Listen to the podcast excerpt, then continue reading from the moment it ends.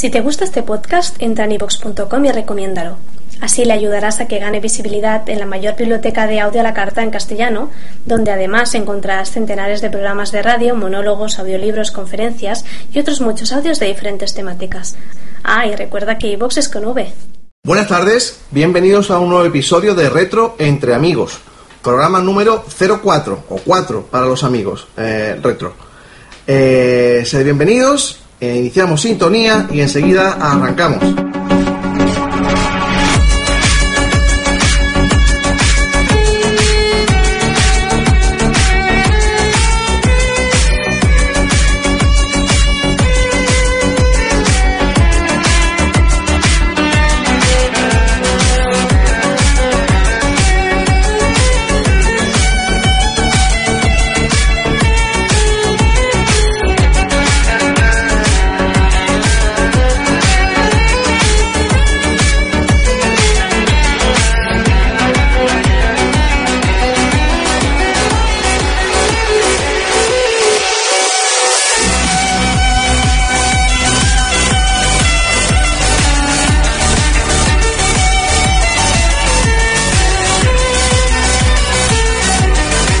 Estamos de vuelta.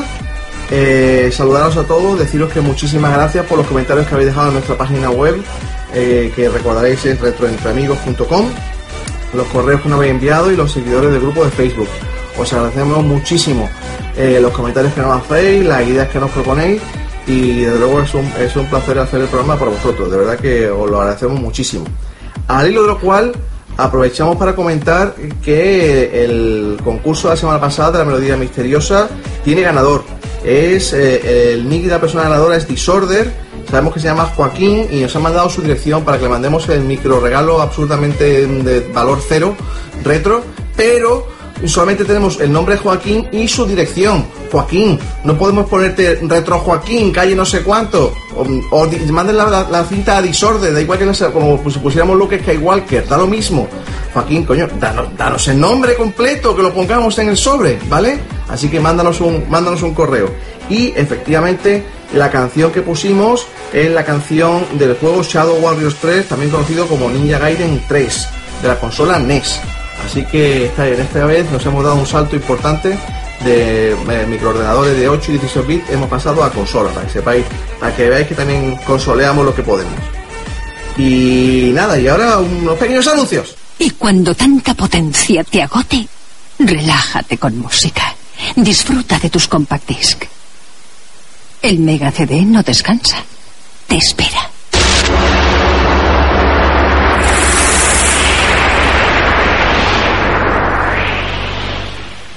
Ya sabes, si tienes una Mega Drive, tienes el pasaporte al futuro. Mega CD. Hola, colegas. Menuda pasada. Se gasta que se sale. Bueno, me he subido en este vídeo para presentaros las mega novedades más alucinantes. Nos vemos. Pues después de estos fantásticos anuncios de productos que no podéis comprar, eh, vamos al ataque. Tenemos esta tarde sentados en la mesa cuadrada, tenemos a Juan Maquerunaru, Hola, ¿qué tal? eh, tenemos a Nico Galis, Muy buenas. Tony Mann, el artista antes conocido como Antonio, Muy buenas. y Maese. Hola. ¿Qué tal? Y por primera vez, eh, por primera tarde se sienta a nuestra mesa Isaías. Hola, ¿qué tal? Me alegro de, ese- de- de que te sientes a nuestra mesa cuadrada, no como oyente, sino como participante. Estupendo. Aquí estamos para... Cuéntanos, para cuéntanos un poco sobre ti, la historia de todo esto gentuza ya la conocemos, cuéntanos un poco. Pues bueno, me considero un usuario retroinformático pues a la altura. Intentaré... a altura baja, ¿no? A altura baja, por Bien, supuesto. bien, bien. Intentaré... No vendas a hacer sombra a nadie, ¿no? Y bueno, comentar nada más que conocí el Spectrum del año 84, lo cual me dejó maravillado, fue un shock. Y a partir de ahí del 86, pues me compré mi primer MSX, el cual tuve pues con cariño unos cuantos años, después me pasé a, al sistema Atari ST y después pues bueno, he sido usuario de consolas durante Me muchos acabo de años. dar cuenta, tío, no sé qué haces sentado aquí. Has estado todo el tiempo en la competencia. Cuando yo tenía el Commodore, tú tenías el Spectrum. ¿Has visto? El siguiente me dicho era el Atari. Después del el Atari. Después del el, Spectrum, el el MSX. el MSX, Exactamente. exactamente. Y yo seguía con el Commodore y el Amiga. Y luego Y posteriormente el Atari El Atari que- y yo contra el Amiga. O sea, hemos estado siempre en, el otro bando. Yo siempre me considero el rarito de mis amigos, era justamente lo contrario. Pero Bueno, no, cuando Spectrum viviste, viviste una época fantástica de sí, colores. fue, fue alucinante. O sea, conocí la informática, los videojuegos y las utilidades de, de todo el mundo este que emergía en esa época y, y Muy fue bien. un buen inicio. Pues muchas gracias por sentarte a, la mesa cuadrada y contarnos tus cosas. Igualmente. Muy bien. Pues eh, queríamos comentar, como primer tema que, que queríamos empezar a, a charlar esta tarde, un tema que un compañero nos ha, eh, nos ha comentado en el programa eh, en relación, proponiéndonos un tema, un tema. Y el tema es retroafición y paternidad. Lo ha, lo ha propuesto el compañero, efectivamente, Mr. Rancio. perdón, perdón, pero reconozcamos que el, que el Nick tiene su tela. Pues, eh, hombre, retro es un bastante. De, de retro barra anticuado barra rancio, reconozcamos Hay un- que hay un paso pequeño, un paso pequeño. A mí la verdad que me, que me hace, cuando lo leí me hizo mucha gracia. Así que felicidades por tu, por tu Nick. Y la verdad que nos ha gustado mucho, ¿eh? nos ha gustado mucho la idea de plantear eh, retroafición y paternidad. ¿De acuerdo? Aquí no todo el mundo tiene niños, algunos lo tenemos, otros lo están pensando, otros no les dejan. Bueno, ahí estamos, cada uno. Y, pero estoy seguro que cada uno tenemos una opinión sobre ello, ¿no? Alguien que alguien se arranca a opinar que, la, la, la afición retro y la paternidad, ¿qué tal se llevan entre sí? Bueno, yo conozco, yo tengo un amigo que tiene, tiene tres, tres niños y dos de ellos eh, eh, cuando ya tenían edad de jugar pues les ponía juegos japoneses de MSX, cositas de Nintendo y la verdad es que los niños son, se han hecho aficionados a Nintendo. Pero eh, muy bien, vamos, ellos saben todos los juegos estos de los 80 y eso más o menos saben, han sabido probarlo, ¿no? Y no se ridiculizan ni nada de eso. Y yo por mi parte, yo, yo no tengo hijo, pero si lo tuviera, pues le pondría juegos de la NES, porque considero que son bastante asequibles y muy divertidos. Bueno, es una idea. Mira, lo que comenta Mr. Rancio en el, su, en el post, dice, quería proponer un tema, el reto de la paternidad. Tengo un niño de un año y a veces me cuestiono cómo le voy a inculcar la afición al retro. Si le podría gustar o preferiría del tirón las plataformas actuales, o si lo mirarían como un bicho raro en el colegio por jugar al Spectrum. La respuesta es sí, Mr. Rancio. Mirarán a tu hijo como un bicho raro, ¿de acuerdo? De modo que, que esto, el truco está en no contarlo, ¿no? No, pero vamos a ver. Ahí dice una cosa interesante que dice, ¿cómo inculcar la, la afición retro? Mira, yo te, la única respuesta que te puedo dar de, de- de mi experiencia personal, es decir, la- las aficiones, yo creo que no inculcarla no tiene sentido. Decir, las aficiones surgen o no surgen. Yo he tenido el placer y, el, y realmente he disfrutado compartiendo las aficiones con mi hijo Alex, Alex Fanboy, que no está esta tarde, está por ahí, con sus colegas. Y la verdad que para mí ha sido un placer jugar a él con, juegos a juegos desde el principio, ¿no? Y lo bueno es que ellos mm, cuando comienzan eh, no tienen ningún valor discriminatorio en el peor sentido de la, de la palabra, es decir, para ellos les puede resultar tan divertido un Pong como un Call of Duty, como verlo, o sea, para ellos realmente todo, todo es divertido. Entonces es esa época mágica y hay que disfrutarlo, ¿no? Yo creo que, que, una, que un niño, lo importante es que vea que en su casa ese tipo de juegos se juegan y se disfrutan. Y ellos, porque mm, para un niño, si hay, si hay algo que sabemos los padres, es que para los niños el mejor regalo que les puede hacer nunca eh, no es ninguna cosa, son el tiempo de los padres. Y si el tiempo que un hijo pasa, o tus hijos pasan contigo jugando, eso no, no, no, no lo van a olvidar jamás. Absolutamente jamás. Mi hijo me, me comenta muchas veces lo increíblemente bien que lo pasamos, por ejemplo, cuando estuvimos resolviendo juntos el primer Monkey Island, por ejemplo. Lo recuerda como, como una aventura juntos. Como que pasamos una aventura juntos, ¿no? Y fíjate, ¿no? Es un juego bast- bastante difícil. Tendría 7, 8 años cuando, cuando le pegamos fuerte los dos juntos, ¿no? Y de modo que mm, se trata de jugar, de, ya, te digo, puede ser un Pong, puede ser juegos de la NES, puede ser cualquier de otro sistema, pero yo creo que porque todo es perfectamente válido y lo importante es que él aprenda a disfrutarlo. ¿Qué pasará? Pues que cuando llame a los amigos para jugar a casa y le digan que queremos jugar a Call of Duty 25 y él saque el Pong, pues efectivamente puede tener ahí un shock, ¿no? pero, pero quién sabe, ¿no? Quién sabe. Yo te puedo decir que mi experiencia es que mi, hijo a veces queda con los amigos aquí en casa para jugar y hay veces que, que arrancan el Commodore y se, pues, se hacen un pique al comando y, la- verdad, y la rivalidad no tiene edad. La rivalidad no es retro. Cuando quieres ganar a un amigo ya o, o quieres quedar el mejor de, de los cuatro que estés jugando, mm, yo creo que es impresionante verlo, verlo jugar, porque realmente no, no importa que el juego tenga 30 años, la rivalidad es de hace un minuto. Eh, hay uno que quiere sacar más puntuación y lucha por ello, ¿no? De modo que esa es mi opinión. Y por último, comentar, por ejemplo, recientemente he tenido una experiencia de un amigo en Diditán, a ver si un día conseguimos sentarlo aquí a la mesa, pero él dice que no viene porque no sabe de nada, que se ha comprado una, una recreativa, como la, como la que tengo yo, y el único juego que tiene, que venía, que venía con la máquina, es el Pac-Man, ¿no? Entonces tiene trillizos, los trillizos tienen un par de años, y los sube, y los sube por turnos a, una banqueta para que jueguen al Pac-Man, ¿no? Y claro, los, los niños no tienen ni idea de lo que no tienen nada claro. De hecho, eh, con el Pac-Man persiguen a los fantasmas, aun cuando tengan cuando, cuando están de colores, que es cuando molan más, ¿no? Y no tienen muy claro eso de que al tropezarse con el fantasma se mueran. Pero se lo pasan increíblemente bomba, los tres, ¿no? De modo que eso no es inculcar, eso es sencillamente que lo disfruten y la afición vendrá sola. Ese es mi humilde punto de vista. ¿Qué contáis vosotros? ¿Me están mirando a mí? Te José? estoy mirando a ti, Nico. Yo es que tú sabes que yo no tengo niños. Yo estoy, Pero- ra- estoy rancio como nuestro amigo del foro. Bueno, Pero- ya vendrán, ya vendrán. Pero si tuvieras hijos, ¿cómo los, Yo- mal, los maleducarías en el retro? Sí, lo, yo, yo creo que le voy a inculcar bien los juegos retro. Yo empezaría como empecé yo, por abajo. Empezaría endiñándole la Atari 2600, luego Commodore, luego Amiga. O sea que cuando llega a la Play 3, a la Play 4 tendrá 20 o 30 años, pero bueno, yo lo haría así. Bueno, es un buen planteamiento, lo veo bastante económico en un principio. Efectivamente. Efectivamente. ¿Vas a hacer que compren los, los sistemas? Les podéis ir vendiendo los cartuchos. Y entonces les enseña el- la virtud del ahorro y el esfuerzo. Le voy a enseñar a estar pirateo todo. Dios bendito. Qué mal educador te, te- te veo, ¿no? Bueno, ya veremos cuando los tengamos. Ya veremos. Y, cuando, cuando te venga del cole, tú imagínate tú por ahí jugando la Atari cuando vea, cuando vea la, la- la- la Play 9. Hombre, ¿Eh? eh, efectivamente. Bueno, cuando ya van al cole ya es cuando ellos ven los sistemas nuevos y ahí es cuando ya tú no lo puedes engañar. Cuando el niño va al cole se empieza la lucha entre tú y el mundo. Porque tú, Eh, tú, tú lo has querido llevar para un lado y el mundo va a tirar para otro. A mí me ha hecho mucha gracia familiares míos que han dicho, no, porque yo a mi niño no le compro consola. Cuando han llegado al colegio, eso es inevitable. ¿Por qué? Porque tu hijo te viene todos los días llorando porque todos los demás compañeros tienen una consola portátil. Claro, efectivamente. al final tienes que pasar por la piedra. Muy bien, ¿alguna cosilla más? Que, que- Juanma, tú que tienes, tú que tienes niños, tú puedes hablar del tema.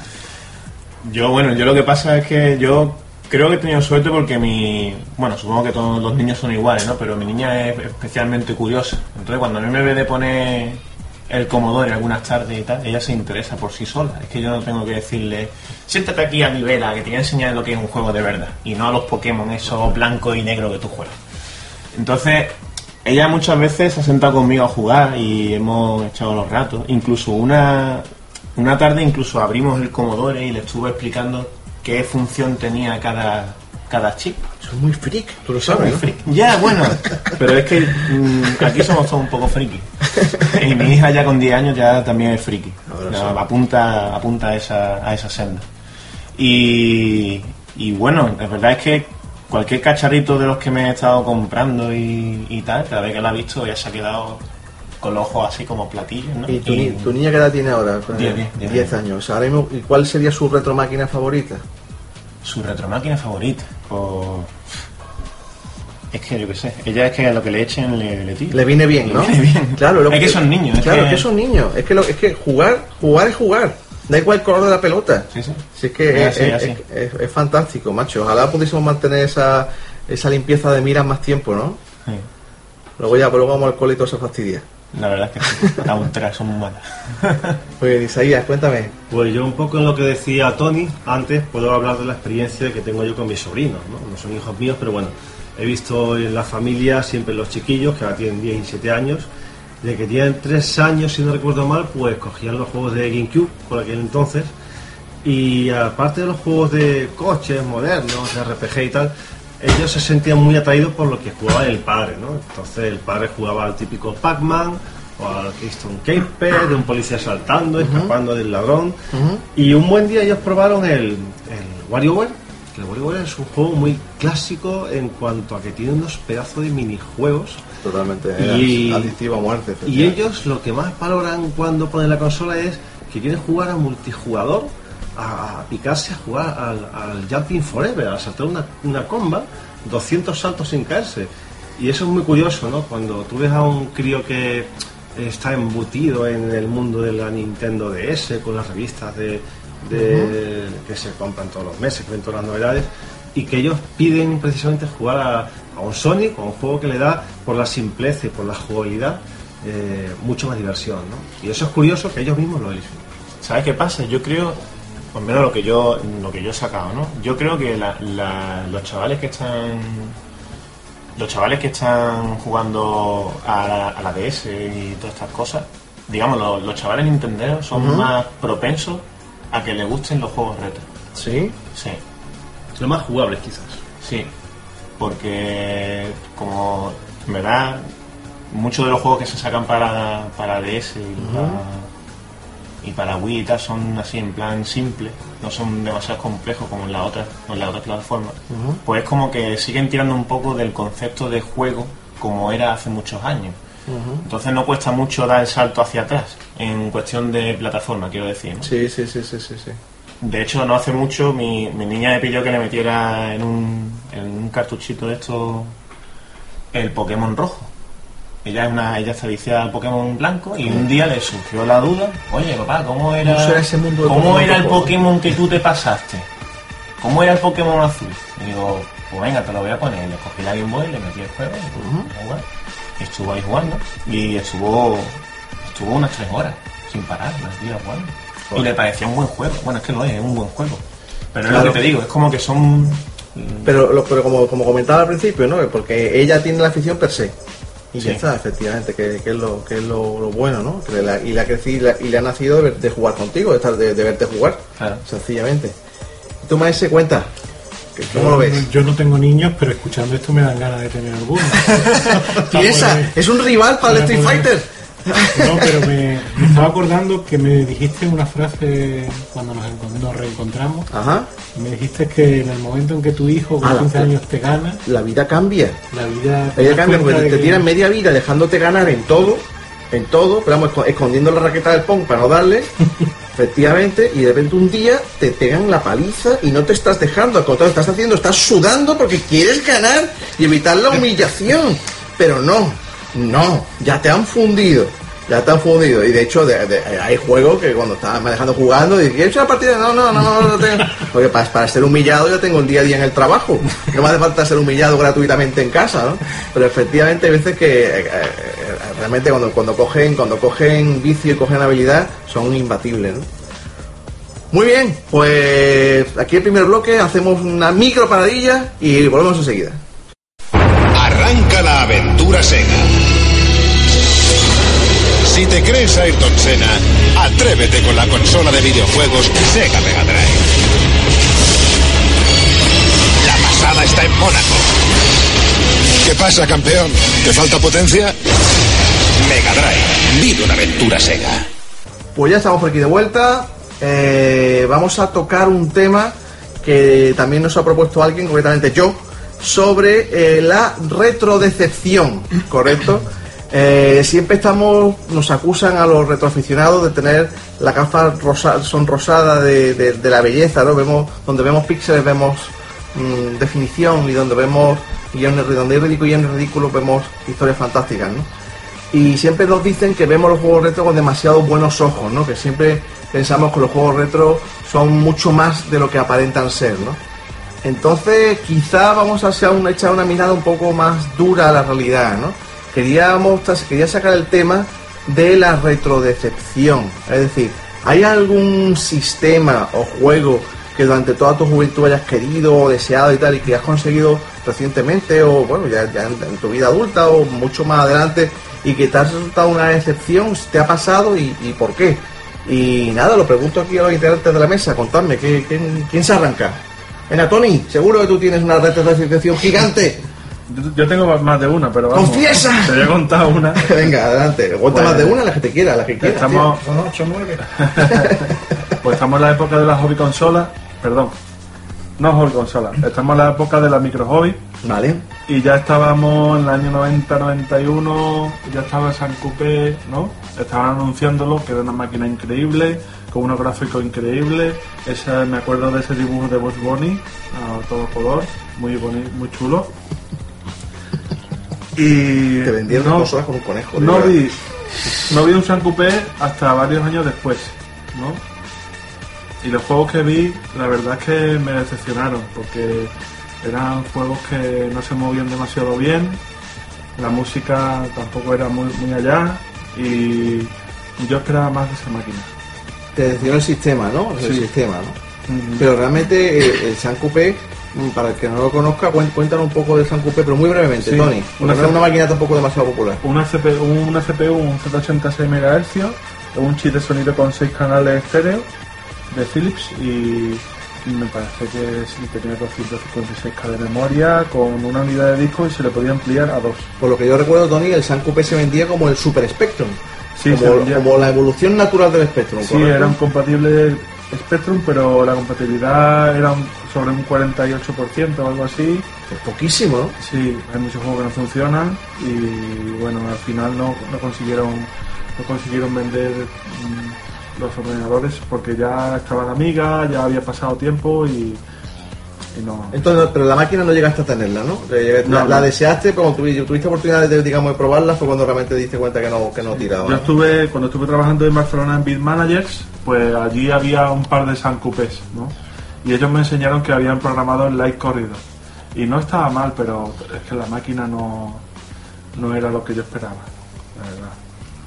Porque yo, después de conocer el MSX2, Claro, es que el ese- MSX2 es es muy superior a, Claro. a San Coupé, ¿no? a casi todo lo que había en aquel momento. Sí. Quitando la amiga, sin duda. Sin duda. Contadme, ¿qué, qué más decepcionados por ahí? Juanma, adelante. Yo eh, creo que mi gran decepción fue la, la 32X. Mm. Hombre, la tuya y del todo el que la compró. Bueno, yo es que no la compré. Lo que pasa es que yo. eh, a mí me gustaba mucho el Virtua Fighter, el de, el de Saturn, ¿vale?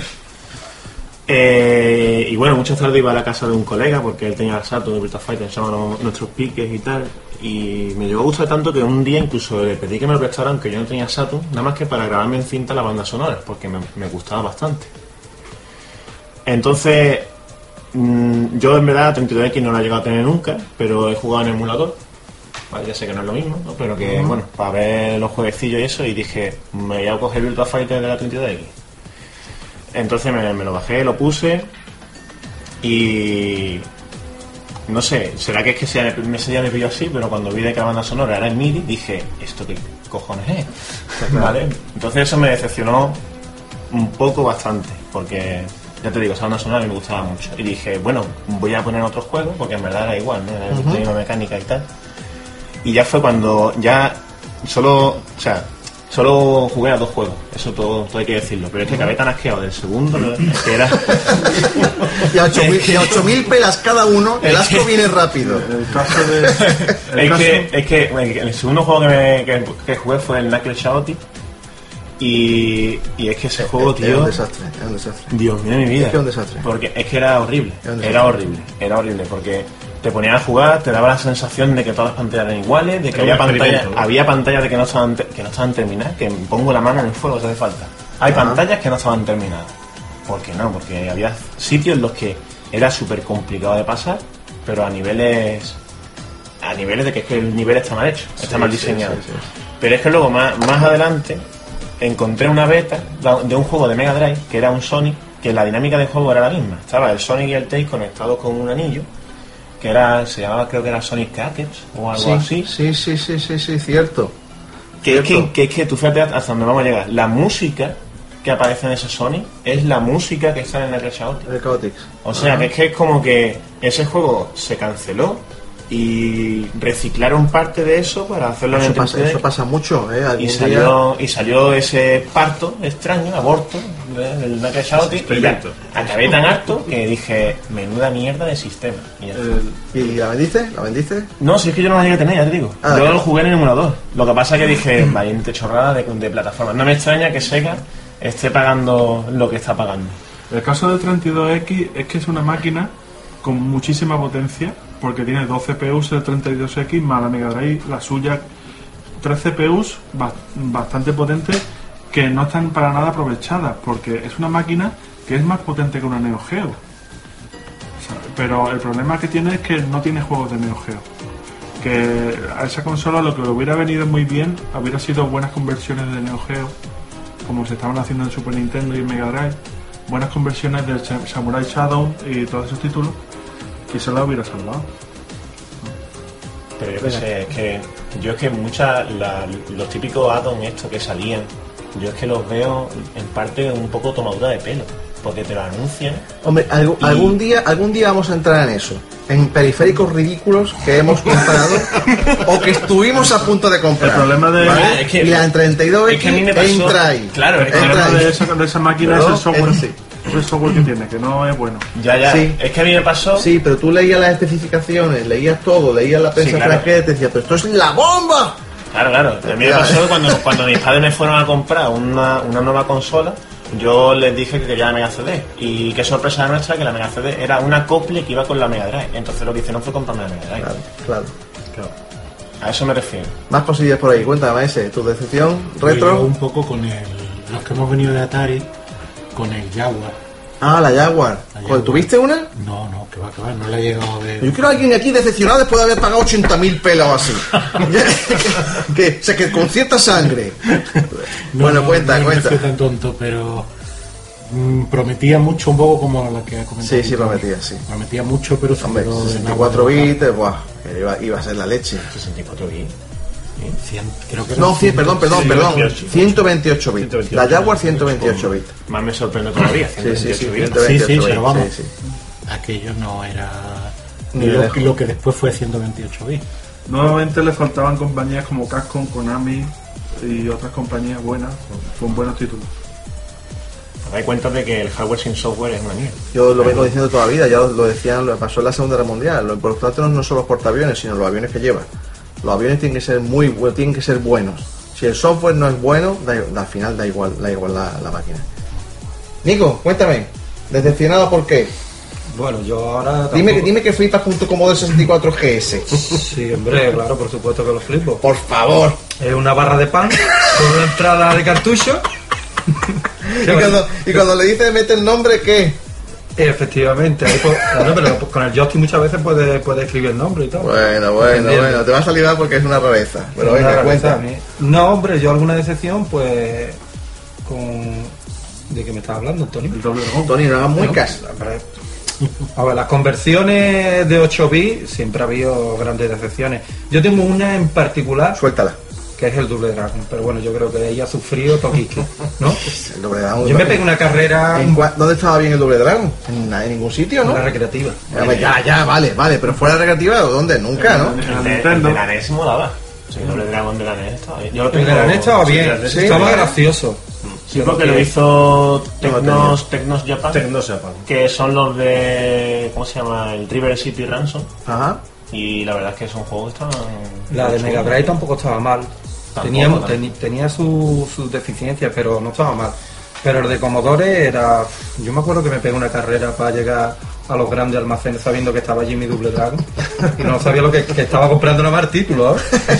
Porque cuando yo cargué aquello y vi las dos morcillas esas partidas por la mitad, y yo digo, "Verás, esto que, esto que me han vendido a mí que es lo que ¿Qué es esto? ¿Qué es esto? esto es vender títulos. ¿Qué es esto? Y ganar mucho dinero con el título, claro, con la licencia, ¿no? Comprar. Pero es que luego ya para rematar la faena me dieron otro palo en la espalda porque llego yo, me compro mi Commodore Amiga, cambio el Commodore 64 y digo, ahora sí tengo el maquinón. Ahora sí voy a tener doble, Doble dragón. de la máquina. Y, Doble shit. Y vuelvo. y otro palazo en la cabeza, porque cuando puse aquello, no eran dos morcillas, pero eran Si lo publicara la misma empresa, tú eres consciente de que hay un tío en Inglaterra pero todavía se ríe y dice, mira, nos hemos engañado a Nico dos veces. Yo creo que le dieron tres días a todo el equipo y dijeron, venga, Porque- que esto es un billete seguro y para adelante como lo de Alicante. Porque Jimmy parece el cantante de Led Zeppelin. Efectivamente. Lo- es que ni en Amiga, ni en Commodore, ni en Astra. El- Sí, el- verdad. yo me aliviaba, ¿eh? lo tengo que decir, que, que aunque sea muy de Commodore, yo eh, jugaba mucho al Target Renegade de Astra, Vale. de PC, ¿eh? que era está- muy, muy está bueno. muy bien. Ese juego está muy bien. Madre mía, que te pierdas me hice. Esa, esa versión está muy bien. Con mi colega Sebastián, jugábamos mucho En su, con su Astra. con su Astra. Oye, tengo una anécdota, ¿la puedo contar? Afloja, venga. Venga. Pues mira, eh, este amigo estuvo jugando eh, a la máquina al, al Dragón Ninja.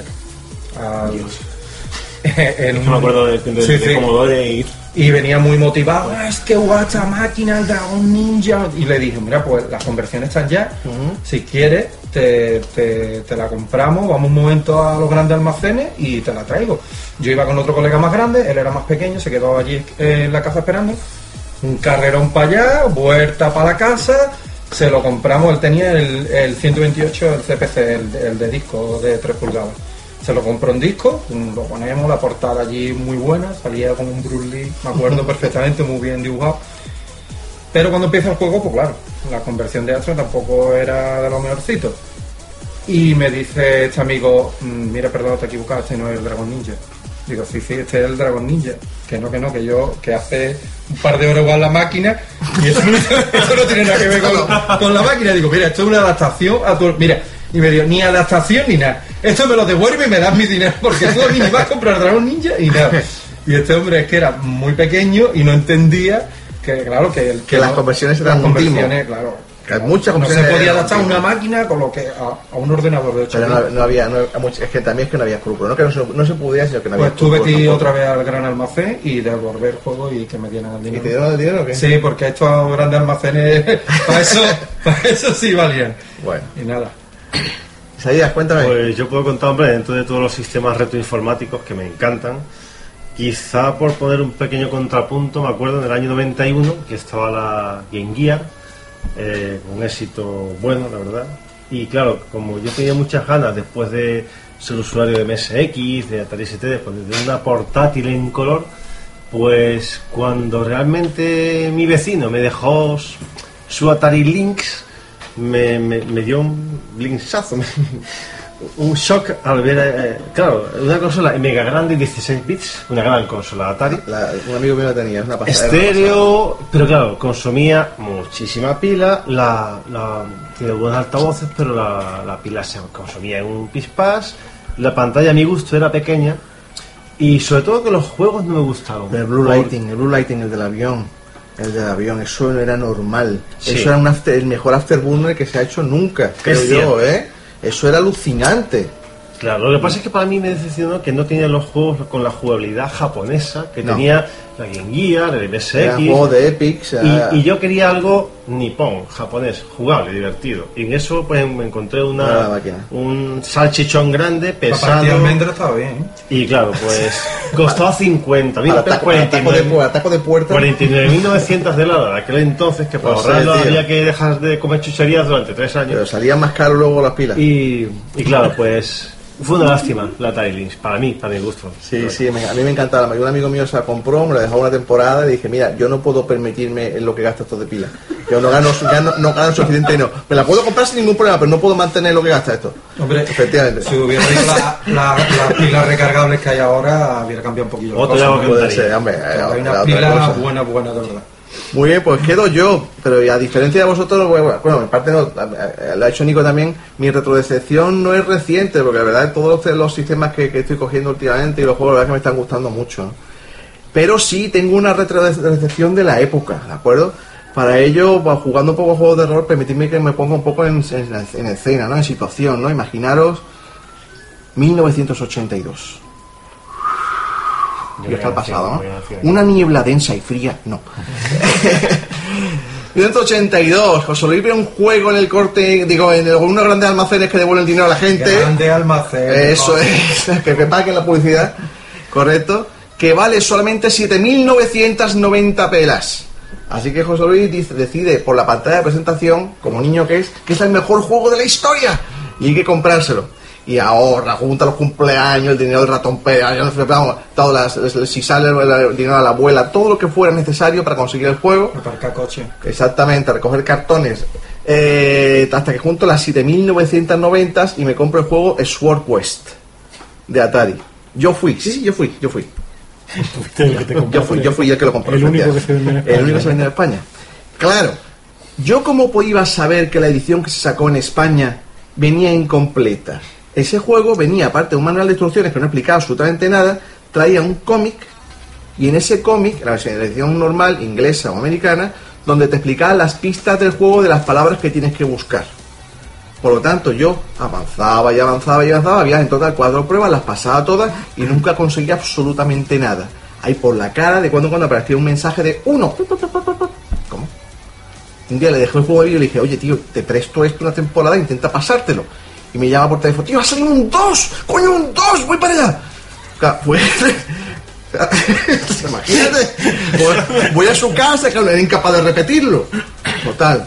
Y esta es la parte buena de la historia. Hasta ahí un timo, un timo como otro cualquiera, ¿no? Nunca compren, no compren nunca un libro por, la- por la portada, nunca compren un juego porque parezca que va a ser guay, ¿no? En aquella época me gustaba mucho la espada de, la, la espada de brujería, todo aquello, ¿no? Eh, El Señor del Anillo y tal. Y así que, ¿qué hice? Imaginaros, era una época para internet, para, todo, pre todo. Así que dije, fui a Corten y dije, pero usted, el juego, este juego tiene un problema. Este juego no va bien. y tal. Ah, pues tiene que hablar con, con Atari. ¿Me da el teléfono de Atari, por favor?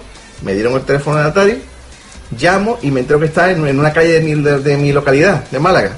Y digo, pues me voy a Atari, empaqueto en una mochila, empaqueto el Atari, el, el, el Maera, con el juego Sword Quest, y digo, hola, vengo con este juego que no hay manera de hacer nada con él, y tiene, tiene- que estar estropeado. Bueno, lo alucinante que en vez de darme una patada, el- aquella gente no ha visto un niño con un, con Atari en su vida. Decía, ¿qué hace, qué hace aquí? Total, acabé, que eso fue la parte más divertida, más bonita, a que me llevaron a la parte de atrás donde había el taller y vi un Atari 400, un Atari 800 y un, tío con barba completamente super freak.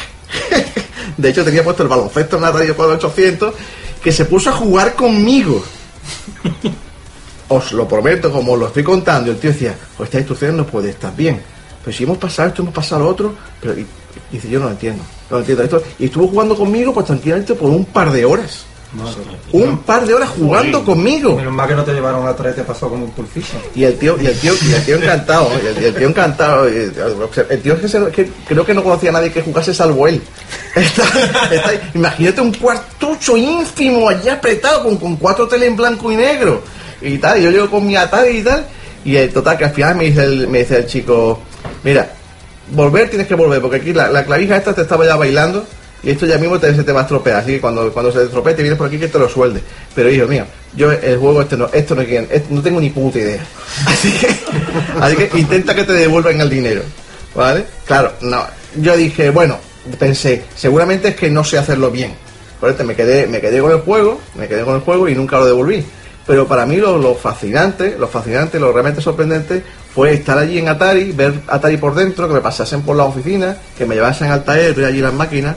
La verdad que fue alucinante. Audelec que se llamaba la empresa, que era la, la distribuidora para Atari de España. Además, luego me enteré. Aquí en Málaga. Sí, estaba en Málaga, en Compadre de la Victoria, y tenían allí una. tenía- vi el almacén, todavía cajas y cajas y cajas gigantes llenas de cartuchos de colores de Atari. Que yo, y yo pensaba para mí como niño, me regalarán alguno. O me lo cambiarán. Y yo pensaba, me pues cambiarían este de 7.990 por dos de 4.000.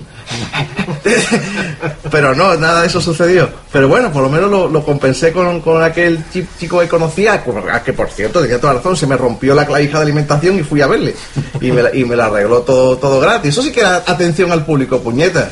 ¿Eh? Personalizada, ¿no? ¿Y cuándo te enteraste que era la edición incompleta? Pues como hace tres días, como hace tres días. Después, a- a- de- ya después de la era de internet, te pones a mirar y claro, yo no he parado hasta conseguir comprar la edición completa con su cómic, con su caja, te lo explica todo, donde están las palabras secretas y toda la movida. Es más, hay algo que la gente no sabe, o mucha gente no sabe, en esa época en España estaba capado, pero en, en- en América había un concurso que quien resolviese los cuatro juegos, porque iba a ser una serie de cuatro juegos, eh, tenía accedía a cosas como una eh, como una espada tallada de, de rubíes, una corona con diamantes reales, reales para que sol- resol- resolviese los cuatro juegos con unos códigos que te daba el juego. Realmente se rumorea porque el cuarto juego jamás llegó a salir, porque Atari se fue a tomar al garete. Esto es una historia pues, curiosa. Atari se fue al garete. se- los, los tesoros existieron realmente, porque existen fotos, no solamente para la prensa, sino se ve eh, a Jack Tramiel cuando era presidente de Atari, con los tesoros y tal y cual. Se rumorea, se rumorea que hay personas que lo han visto colgados en las paredes de lo que era la casa de Jack Tramiel. Es decir, que se los quedó. Porque, porque al final nunca se dio, nunca se dio el premio. Y bueno, esa es mi retroanécdota. ¿Tienes todavía la edición esa española? No, no, desapareció. No, yo no fui, yo no fui. me- bah, desapareció como con O sea todo. que la edición que cosas. tiene ahora ya es La edición que tengo es la edición completa, con su cómic y todo. Que lo que faltaba era el cómic. El cómic, el cómic era esencial porque te, te explicaba las palabras que tenía. Ahí estaban las claves de lo que tenías que buscar. O sea que dentro de esa reto de decepción te volviste a comprar el juego. Por supuesto, por supuesto. Interesante. A por él. Luego, A por él. luego me lo enseño. Muy bien, pues venga, hacemos una pequeña paradilla. La aventura está en la calle. Game Gear de Sega, la videoconsola color portátil. Solo con ella vivirás la aventura al límite. Subirás de nivel. Game Gear, no salgas sin ella. Game Gear de Sega, también convertible en tele. Y lo más alucinante, la estrella de los videojuegos, el increíble Sonic 2. ¿Qué te parece? Mi propia peli. Sega presenta el videojuego más alucinante que existe, Sonic 2. Consíguelo rápido, muy rápido, rapidísimo. Sonic 2. Impresionante. Vive una aventura Sega. Muy bien, pues queríamos comentar alguna cosilla eh, que creo yo bastante interesante de la movida retro en España en este momento. Eh, parece que hay iniciativas de personas o de grupos que están llevando nuestra comunidad a un sitio mejor, a un mundo mejor. un mundo mejor en el cual la gente pues ayuda desinteresadamente. Y la verdad que eso me parece fascinante. Eh, Juan Macaronaro tenía una historia que contar sobre un co-funding de una posible revista de papel. Cuéntanos, Juanma, ¿qué había por ahí?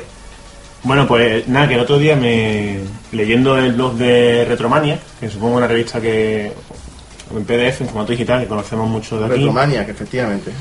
Pues leí que no hace mucho anunciaron de que iban a, inici- a iniciar un proyecto en, en Lánzanos, creo que decían, de, de crowdfunding para financiar la versión impresa de su número 6.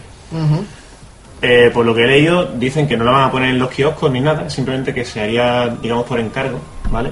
Y, bueno, ya han dicho eso, que si consiguen llegar al tope de dinero y ve que se vende bien, que la gente tiene interés, porque van a editar los números anteriores y supongo que seguirán editando los siguientes que vengan. Me parece fantástico. Yo desde aquí recomiendo a las personas que tengan un mínimo interés en el retro que busquen Retromaniac, que creo que es una revista que hasta ahora ha sido siempre, es, sale gratuitamente en formato PDF, con una calidad que ya querrían para sí de maquetación de, y de contenido, revistas profesionales del sector que valen, que valen carísimas. ¿Eh? No sé si alguno la leí habitualmente, yo cada vez que sale Son un casi número... 200 páginas, ¿sí? Es una pasada que den contenidos en maquetación absolutamente profesional. Pensar que eso se, se, ha, se ha hecho y se hace de manera completamente desinteresada, altruista y se regala a la comunidad es alucinante. De modo que por mi parte, iniciativas como esa, completamente bienvenidas. Después del, fi- del fiasco de la Retrogamer española, que ha sido un fiasco absoluto, pues creo que esa, esa revista sí que merece la pena apoyarse. De modo que con mi dinero y mi apoyo cuentan. Ah, Hay un detalle de la última Retro Gamer, ¿Cuál de ellas? que de la número 3. La 3, ¿eh?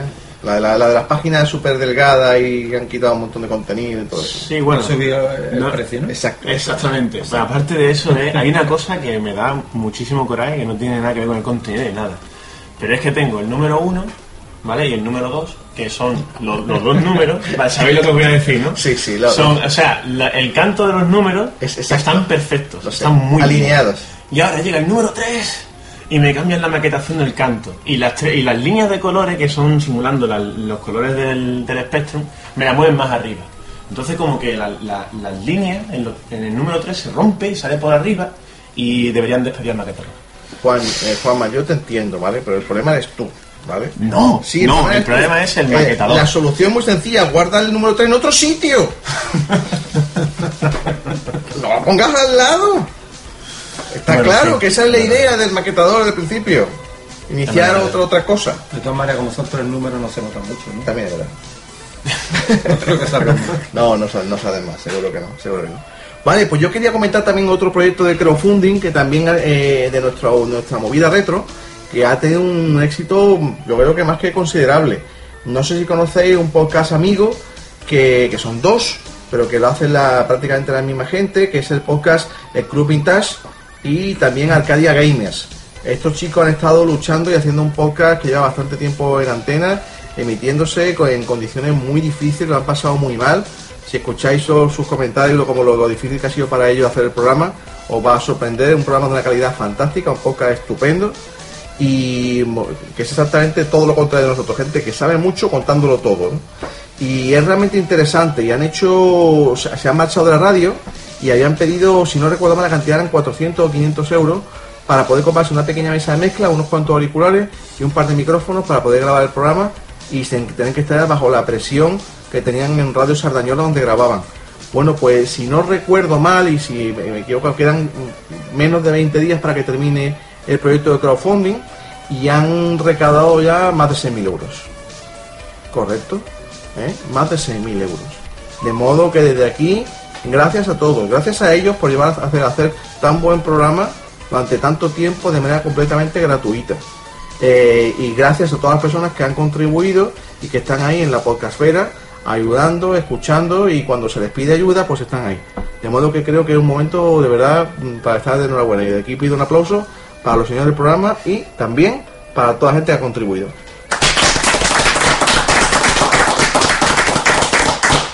Como todos sabéis, mm, yo llevo una. Yo soy desarrollador de juegos de móviles y llevo menos digital, ¿no? Y eh, hace poco que obtuvimos los derechos para hacer el juego Cyberpolis, que se editó por Dynamic Multimedia en el año 97, ¿no? Y ese juego lo, estamos preparando para móviles, tablets y, y estamos preparando un crowdfunding, ¿no? Y pronto, pronto veréis eh, la noticia. Vamos a ir a Lánzanos y ya veremos. Bueno, pues ya, ya que estamos así, yo voy a pedir también, yo me voy a meter y voy a pedir a ver si un dinerito para poder pagar los derechos de, de Super López. Me parece. Antes que Ediciones B me corte los patatines. Oye, pues Pirata, no, hombre. no Pirata, pirata. lo veo mala idea, no lo veo mala idea, tío. Habrá, habrá que preguntarle antes cuánto quieren, porque esta gente son capaces de, de pedirse el oro y el moro. Prepárate, cuidado una sorpresa. Seguro. 100 euros no, ¿no? No, no creo. Bueno, ya, ya veremos. ¿Qué te ha parecido? Toda una pasada, ¿verdad? Estas son las mega navidades que te ha preparado Sega. A pasarlo de lujo. Nos vemos muy pronto, seguro. Guardate lo que pasó en Japón el día que salió Super Nintendo. Porque no sabíais que el gobierno pidió a Nintendo que lanzara Super Nintendo en fin de semana para que los niños no faltaran al colegio para ir a por ella. Me parece alucinante. O todo lo que se habló en Estados Unidos con el lanzamiento. En tutti, en tutti los telediarios fue noticia. Y así llegamos al verano de 1991 cuando Herbe lanza Game Boy en España y todo empieza a inundarse del nuevo fenómeno.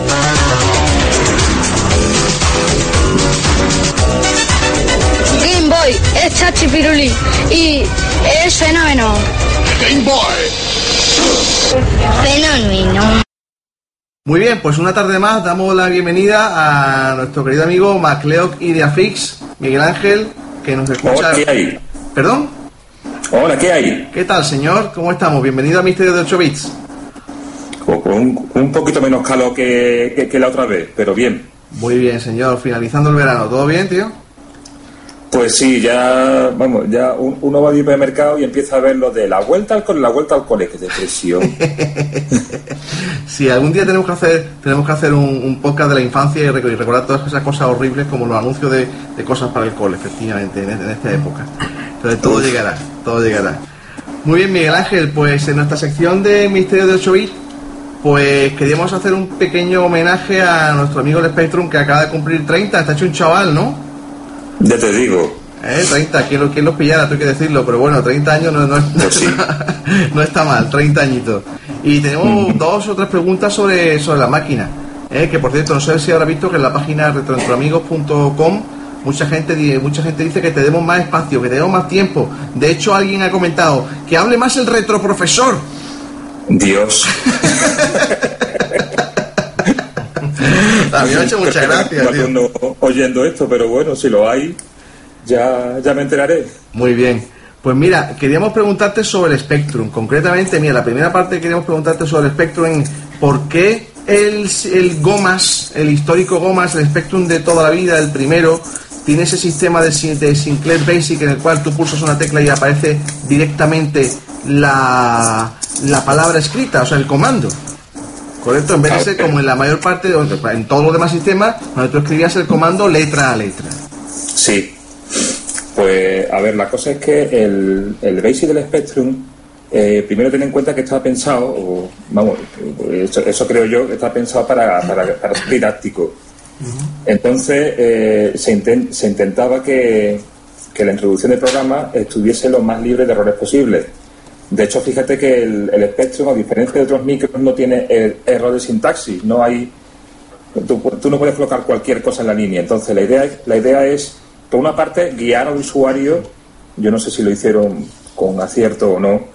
Guiar al usuario sobre qué puede introducir y qué no. Y para eso tiene los distintos tipos de cursor. La K indica que ahora se espera una palabra clave y por tanto no puedes escribir un- una letra, tienes que escribir una palabra clave. La L significa que vas a escribir un, una letra, un símbolo, la G un carácter gráfico, la E en modo extendido, etcétera, etcétera. Entonces siempre te indicaba qué es lo que esperaba la máquina a continuación.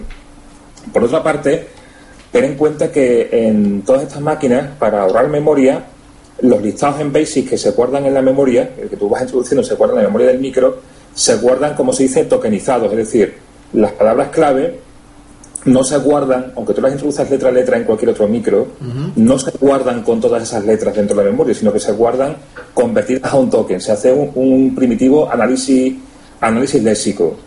Esto también, tú que eres de Commodore, eh, te acordarás, por ejemplo, que en el Commodore no tienes por qué introducir toda la, eh, la, la- la palabra completa cuando vas a introducir un comando. Correcto, son la, la primera inicial y la siguiente mayúscula.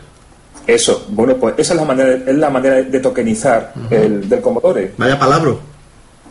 Ya te digo. así que, así que de hecho el, el Spectrum no es el único que hace eso, el Commodore también podía hacerlo. De alguna forma. En el caso del Spectrum, cuando tú introduces una palabra clave, cuando, cuando tú le das, una tec- le das una tecla y aparece la palabra entera, lo que estás viendo es el token expandido mm, en, en ese momento. De tal manera que cuando tú pulsas Enter y la línea se guarda en memoria, eh, ya se guarda tokenizada. Es decir, ya no, no tiene que hacer el proceso de convertir, hacer análisis léxico y ver que has puesto print y que el print se convierte al carácter tal, sino que ya directamente tú, el usuario, está ya introduciendo tokens, con lo cual te ahorras primero el código de la ROM para tener que hacer eso, con lo cual te ahorras espacio en ROM, y te ahorras tiempo a la hora de procesar el comando. Y por último, y por último impides, se impide que el usuario pueda eh, eh, generar errores, errores de, de sintaxis. Por ejemplo, yo sé, poner, poner print en lugar de print y cosas por el estilo. Ajá. De hecho, bueno, de- eh, eh, cuando tú le pones un emulador de Spectrum en cualquier máquina reciente o incluso un Spectrum de verdad, típico gomas, a una persona no, no habituada, eso lo, que- lo que, lo que más suele chocarle es eso, ¿no? El tener, escribir, darle una tecla y que te aparezca una palabra completa, ¿no? Eh, Pues sí. Es la única máquina, ¿no? Que tiene ese sistema, ¿correcto? Pues creo recordar que alguna de las alguna calculadora de Casio de estas de los 80 Ujú. que se programaba en BASIC también tenía eh, también tenía un el caracteres eh, eh, vamos, in- introducción de caracteres por token. No sé tenía, tenía mucho sentido porque tenía muchísimo, infinitamente menos espacio para, para teclas de, de, de input.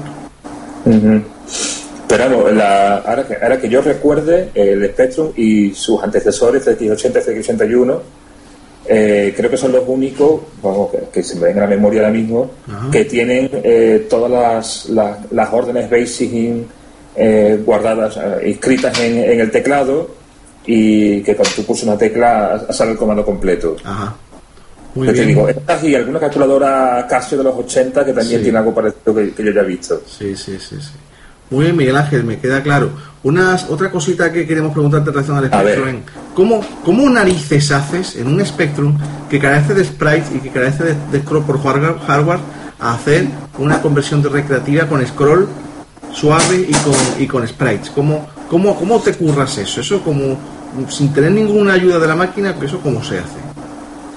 Bueno, pues con muchísima imaginación y, y exprimiendo al máximo cada ciclo de reloj de las instrucciones de- del procesador. Igual que se hace ahora con, eh, yo qué sé, con la Cires X, la parte que, que, que, que hace la tarjeta gráfica y la parte que no la hace, que tiene que emularla al micro de alguna manera.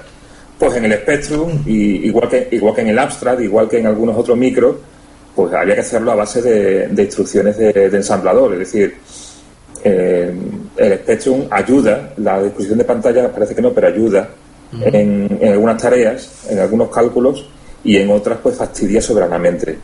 Entonces, por ejemplo, para, para imprimir sprites en cualquier posición de píxel, pues te puedo decir que eh, o bien se usaban mm, lo que se llaman eh, sprites prerrotados, es decir, la misma figura estaba guardada en memoria en distintas posiciones, mm, desplazada un píxel, dos píxeles, tres píxeles, cuatro píxeles a la derecha, de tal forma que tú mm, a la hora de a la hora de escribir uno, a la- perdón, a la hora de pintar un píxel en una de las coordenadas, pues ese, el- en, en función de la coordenada X, en función concretamente del resto de dividir la coordenada X entre 8, te indicaba qué versión del sprite tenías que, que imprimir en ese momento, si rotado 0 píxeles, rotado 1 píxel, rotado 2 píxeles, etcétera. Ahí gana velocidad, pero pierde memoria, ¿no? ¿Cierto? La otra, la otra idea, eh, la otra forma de hacerlo es, bueno, pues si tienes pocos sprites en pantalla o son pequeñitos, o las dos cosas, pues rotarlos tú mismo en el código. Y la otra opción es lo que se llama hacer, eh, eh, es un poco la más sofisticada para que yo haya visto, son los sprites compilados, que consiste en que tú cuando quieres, cuando quieres imprimir los sprites, la tu rutina que imprime los sprites, no genera no se, no se encarga de pintar el sprite mismamente, eh, propiamente dicho, sino que lo que hace es generar instrucciones de código máquina, es decir, hace de compilador y genera un pequeño programita que se encarga, cuya- cuyas instrucciones de ese programita, cuyas instrucciones son las que realmente imprimen o borran un sprite de pantalla. Entonces, la generación, la compilación la podías hacer off-screen, es decir, cu- mientras la pantalla se está dibujando y tú haces eso en otra parte de la memoria que no esté contenida, y cuando llegaba el momento de, de imprimir el sprite, lo que hacía era llamar a esa rutina recién generada. Ajá. Y entonces era, era lo más rápido que se podía, vamos, muchas muchas demos y juegos y algún juego que tenga muchos sprites y tal, pues tú, tú utilizas eso, sprites compilados. Interesante, no tenía ni idea de eso, verdad. Fantástico. Y em, tú tenías interés en comentar eh, una cosa que estuvimos hablando el otro día en relación a la pantalla no lineal del Spectrum, ¿correcto? Cuéntanos, Sí, ¿qué, es eso y, eh, cómo, ve- puedo, y cómo puedo matarlo? La cosa es, todo lo que ya tenía un Spectrum y haya puesto la cinta horizonte o la cinta del jetpack o una- que, cualquiera de estas que en la que se ve la pantalla cómo se va dibujando, pues yo no sé vosotros, pero yo la verdad es que me quedé bastante flipado cuando la primera vez que vi aquello empezando a dibujar en pantalla y en lugar de dibujar línea a línea, eh, eh, dibujaba pero como entrelazado, es decir, una línea aquí, otra más abajo, otra más abajo, y mientras, mientras acompañabas eso de unos sonidos pipo, pipo, pipo, pipo, pipo, pipo, mm, bastante hipnóticos, bastante característicos. Entonces, eh, la cosa es, bueno, ¿por qué? Porque la pantalla es así. Luego, un, poquito más adelante, cuando te pones a hacer experimentos desde BASIC y empiezas a pokear la pantalla, te das cuenta de que, de que efectivamente eh, la, la disposición es rara. Es cuanto menos un poquito exótica. Gracias a, a Chris Smith sabemos cómo funciona la aula por dentro. Entonces, obviamente, la disposición de pantalla tiene, tiene que tener que ver en parte con cómo está hecha la ULA. Eso pensaba yo. Yo pensaba que, que, bueno, que era pues alguna optimización de la ULA, que tenía que ser así la pantalla para que ocupase menos circuitos en la ULA, pero no. Resulta que resulta que eh, hacer que la ULA eh, explore la pantalla perdón, eh, eh, sí, eh, disponga, la, disponga la pantalla de forma, en la, en la misma, de forma de memoria, en la misma forma en la que la explora, pues no le hubiera costado nada en absoluto. Lo que pasa es que la forma en la que está hecha, en la forma en la que está dispuesta la memoria de pantalla, permite determinados trucos, determinadas optimizaciones en, en las rutinas de, de- para imprimir caracteres en la ROM, que hacen que la impresión de caracteres en la ROM sea más rápida de lo que sería si la disposición de pantalla fuese lineal. En concreto, es cuando tú vas a pintar caracteres, una A, por ejemplo, en el centro de la pantalla, una vez que tú, has averiguado dónde comienza el primer scan, el primero de los ocho scans, de las ocho filas de, que forman la, la letra A, bueno, pues para pasar de una fila a la siguiente, en una disposición lineal tendrías que sumarle 32 a, la, a, la, a la posición, de, a la posición de, memoria actual. Sumar 32 mm, solo se puede hacer solo se puede hacer con el acumulador, no se puede hacer con cualquier registro con cualquier registro de, la máquina Con lo cual, si tienes la dirección de memoria en, en un sitio, tienes que pasarla al acumulador, sumarle 32 y volver a ponerla.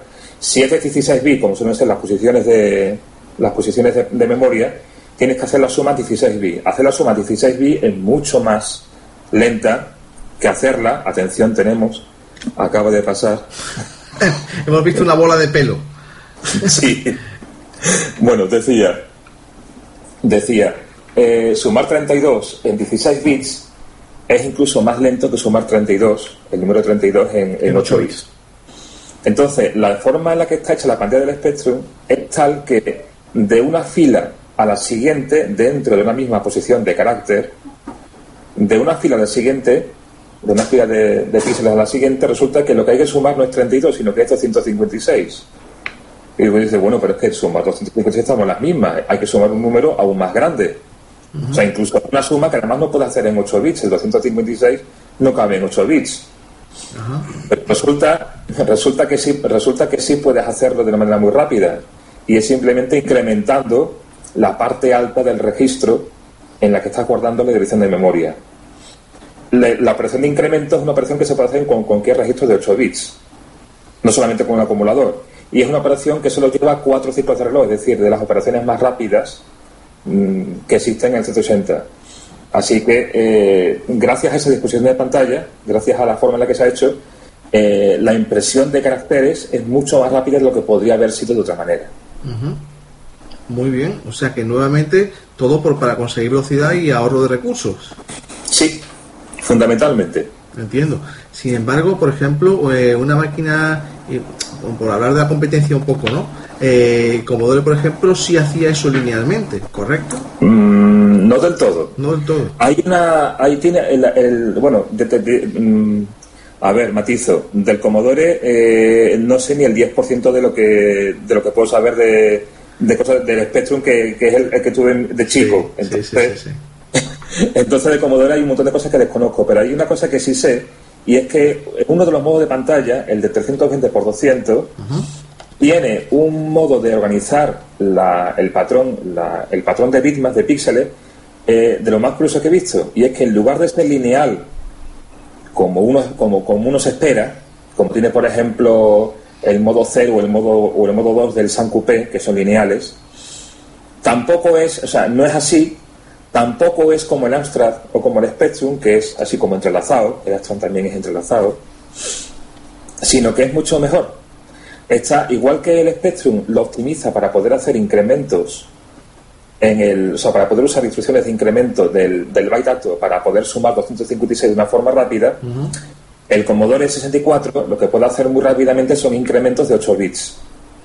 Entonces, ¿qué, entonces, ¿qué se hace? Bueno, pues que en memoria, en memoria la- las sucesivas filas de un carácter están contiguas en memoria. Así, si tú te pones a pokear memoria de vídeo del Commodore 64 en el modo de 320 x 200, en lugar de ver en lugar de ver cómo las líneas, como en el Spectrum, líneas de izquierda a derecha, de arriba a abajo, lo que estás viendo es cómo se van rellenando caracteres. Es decir, primero se van viendo la- la- eh, cómo se rellenan las líneas del primer carácter y cuando llegan, cuando ha terminado con ese carácter, el segundo y cuando ha terminado el tercero y el cuarto y el quinto y así sucesivamente. Eso permite que la impresión de, de caracteres en modo gráfico, aunque el Commodore también tiene un modo texto, pero la, que la impresión de caracteres en modo gráfico sea tan rápida como el tan rápida como el Spectrum lo hace en- con su modo de pantalla. Ajá. Pues muy, muy interesante. Muchísimas gracias por la, por la aclaración. Eh, ya, ya que, ya que reconoces que conoces el control manual del Commodore, te haremos, te- aprovechando el 30 aniversario del Commodore, te atacaremos con preguntas de, de Commodore el próximo día. O, o quizá no. Dios mío. Muy bien, Miguel Ángel, pues ante todo un millón de gracias por haber, habernos reservado unos minutillos para aparecer por aquí. Y no puedo evitar preguntarte, tú que sabes tanto y cobras tan poco, eh, ¿cómo? Eh, hemos, es que hemos, hemos estado charlando hace un rato sobre sistemas que nos han decepcionado, sistemas o juegos que nos han causado una profunda decepción, ¿no? Eh, O que, que en su momento quizá teníamos glorificado y luego cuando han caído más tarde en nuestras manos, que lo que nos han parecido, ¿no? Que han significado para nosotros, ¿no? Eh, Tony, Sí. Tony ha hablado del San Coupé, por ejemplo, algunos demás hemos, hemos hablado de juegos, hemos hablado de, hablado de la 32X de Sega. Eh. ¿Alguna máquina concreta que te haya causado una profunda decepción por su arquitectura, por, su- por lo que sea? Máquina, madre mía. Sistema. Mm, te diría, un- eh, cuando, cuando estaba formulando la pregunta me venía a la mente un juego. Ajá. Un juego También, que en su me vale, época- me vale. Que en su época, y era, y era mientras, mientras te, te contesto, pienso en la máquina. Eh, eh, había un juego que, que yo jugaba de chico en las recreativas, que era el Kung Fu Master, y, y cuando salió la versión para Spectrum, yo la esperaba como agua de mayo, cuando vi, cuando vi aquello funcionando. Dios, yo no sé si lo, lo- lo hicieron en Basic compilado o algo, pero era, era de las conversiones. Tendrá, tendrá su- tendrá sus defensores y todo. El Kung Fu Master de Spectrum los tendrá. Pero para mí, no. Para mí fue un comple- un- una completa decepción. Miguel Ángel, si, si me permite un pequeño secreto, yo no A hace ver. mucho estaba rodeado de gente no freak y me puse a tararear la música de Kung Fu Master y un tío con el que no me hablo nunca me dice, oye, ¿ese es el Kung Fu- ¿eso es el Kung Fu Master? ¿Te acuerdas de tin, tirorín, tirorín, tirorín, tirorín, tirorín, tirorín? Ya te Pues, eso se ha quedado en la memoria colectiva de mucha gente, junto con los cinco duros. Completamente de acuerdo. Hemos, hemos comentado, precisamente, Nico ha comentado como su giga de excepción el doble Dragon 2 en 8 y 16 bits. Comprado Ah. con su, con su duramente ganado dinero, ¿no? El, el doble Dragon 1, efectivamente. Mira, en cuanto a máquina, es que la verdad, eh, bueno, cu- cu- de, de chico, para mí el Spectrum era lo mejor y los demás eran una mierda, como siempre. Como- Claro, como- claro. Ahora, ahora que, ahora que ya he podido desquitarme y tener una de cada, o casi Sí. una de cada, yo no, no soy, yo no soy capaz de decirte una máquina que me ha decepcionado. De hecho, no estoy nada de acuerdo con Tony Mann con el San Coupé. El San Coupé es una bestia dormida. Al igual Bronca, que, bronca al dormir. Igual que, le, igual que le pasó al Amstrad, que también era una bestia dormida y gracias a, a los de Batman, al, al Batman Group, eh, la, la han despertado. Yo creo que el, el San Coupé está esperando a, a que alguien lo despierte. Ajá. Eh, he estado trasteando con él últimamente, le he puesto un, un Atom, una unidad, una unidad de una unidad IDE con su compás flash y todo, y eso es una gozada, o sea, eso es lo que lo que lo que todos esperamos, lo que todos esperamos que fuese algún día el Spectrum. Es una pasada, y además tiene una tiene una cosa que tiene muy poquitos micros. De hecho, eh, creo, que solo tiene el Commodore 64 de los micros de 8 bits, es la interrupción por línea raster, es decir, que tú puedas disparar una interrupción en, la, en el procesador cuando se llegue a cierta línea de pantalla. Eso da pie a cantidad de efectos de, de vídeo bastante tremendos. Pues mira, yo no sé si tú sabes que Tony Mann pertenece al Batman Group, de modo que espero que recoja el guante y hagan una buena demo para el San Coupé. Puede ser, puede ser. Muy bien, Miguel Ángel, pues un, de nuevamente, pues muchísimas gracias por aparecer por aquí. De acuerdo, un placer como siempre hablar contigo. a vosotros. De acuerdo, y nada, nos vemos, nos vemos pron- pronto, que es más que eh, voy a visitarte la semana que viene, creo. Tengo que eh, pasar Ah, por allí, paso a verte y de paso te, te- te lleno el cuarto de cacharros para arreglar. Dios, un abrazo, Miguel Ángel, cuídate mucho. gracias, hasta luego. Venga, hasta luego. Hasta luego. Lo sacas de tu bolsillo y conectas con tus amigos.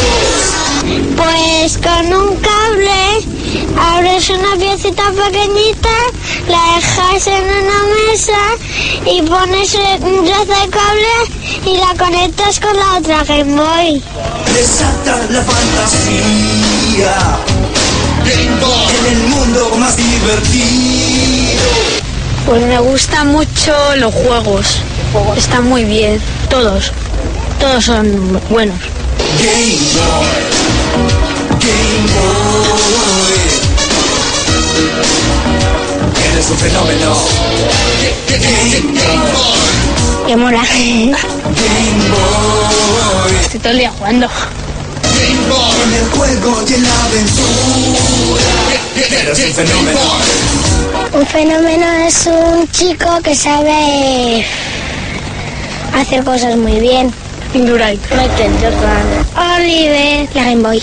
Mel Gibson. Yo, por ejemplo. Mm, Game Boy. Game Boy. Eres un fenómeno. Muy bien, pues estamos de vuelta y queríamos hacer un pequeño, una pequeña mención a una máquina que la mayor parte de nosotros hemos, hemos manejado, hemos tenido, hemos deseado o hemos sufrido, que es el Commodore Amiga. Coincide que aquí en la mesa pues prácticamente todos lo hemos, lo hemos usado o algunos lo han conocido.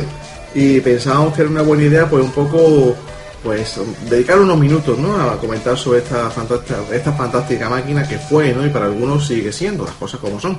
La plataforma sigue viva en una especie de, de hibernación extraña, pero es verdad que hay por ahí un, un equipo de gente todavía haciendo cosas, ¿no? Que, pero para mí ese, ese amiga nuevo no es el amiga. Pero en cualquier caso, no me, no me desvío, quiero tratar sobre ello.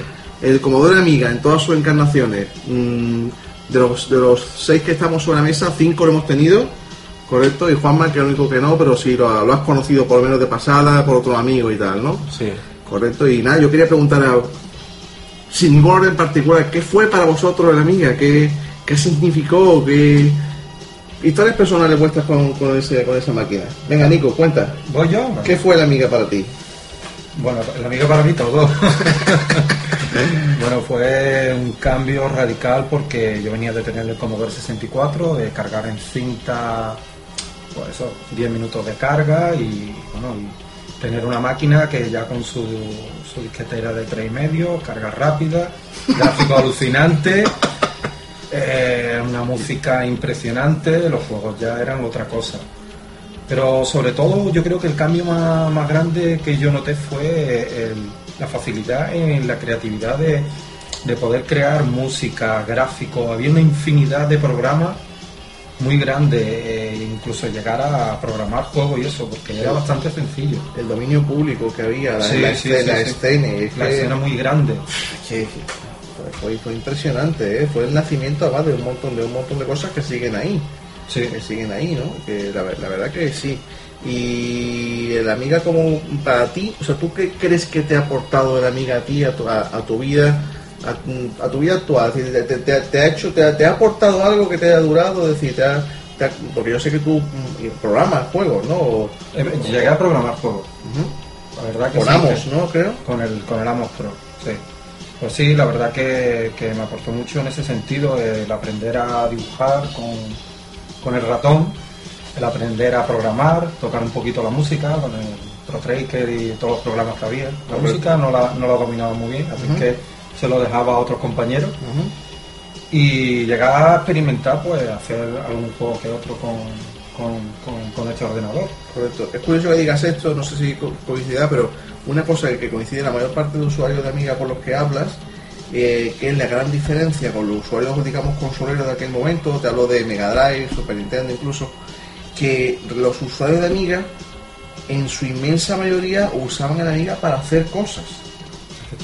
Eso es, eso es curioso, eso es curioso. Eso quizás, de hecho, un día tenemos que dedicarnos a, a- a hablar un poco sobre la diferencia que hay entre los usuarios que han sido consoleros y los que han usado micro. Ya lo hemos tocado alguna vez de pasada, pero alguna vez tenemos que tocar más en serio qué ha significado, ¿no? Porque es verdad que como, como arcade, o sea, reconozcamos que la Mega Drive hombre, no digamos que partía de la Amiga, pero realmente tenía mucho, había los juegos, tenían juegos arcade mm, y de acción, había muchos que realmente se llevaban a la Amiga por delante. Sí, eran, conversiones, eran conversiones directas. Correcto, había algunos fantásticos y una velocidad de scroll y de sprite, las cosas como son. Pero, pero mm, el Amiga te, te- te daba la opción de crear, de crear cosas, ¿no? Isaías, cuéntanos con tu Bueno, Amiga, ¿qué yo recuerdo que en el año 91, que es cuando se conoció la Amiga en España, mm, fue como una revolución tecnológica, ¿no? Fue de pasar del típico PC X86 que había, yo que tenía el Atari ST, que antes comenté que ya era un 16 bit potente, pero esto fue algo exponencialmente diferente. Veíamos gráficos inigualables, calidad en sonido que, bueno, ya quisiéramos en otros sistemas y además muchas posibilidades, no solamente para juegos, que es lo que más se publicitaba, sino en utilidades, en creación. El tío que quería ponerse un estudio de, con su sintetizador lo tenía en casa. El tío que quería poner y, eh, su, su estudio de diseño gráfico lo podía hacer perfectamente con este ordenador, Ujú. una gran máquina. Y dentro de eso, bueno, comentaron una anécdota, ¿no? Que la gente decía, este es el ordenador pijo, ¿no? Y tal, ¿no? Costaba ¿Ah, eh, 90.000 pelas, puede ser.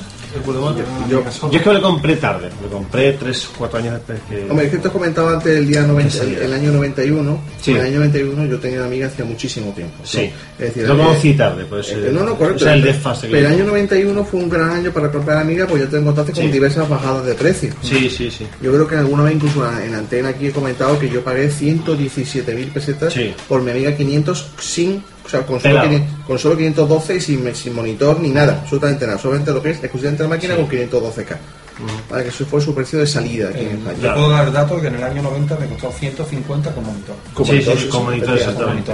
Pero dentro de todo eso, aparte de las posibilidades de, que tenía de diseño 3D también, que era la hostia, digamos, eh, bueno, la gente creía que era un ordenador pues muy bonito, muy, muy decorativo y tal, que no era tanta competencia, pero mi anécdota viene en cuanto a mi, a mi amigo Andrés, que tenía un San Bernardo eh, de un metro de altura, un gran perro. Un perro, no es un, no es un ordenador, ¿no? Este, este gran perro, pues una noche cogió el- la amiga que lo tenía encima de la cama y empezó a mordisquearlo. Lo mordisqueó y dejó hecho trizas.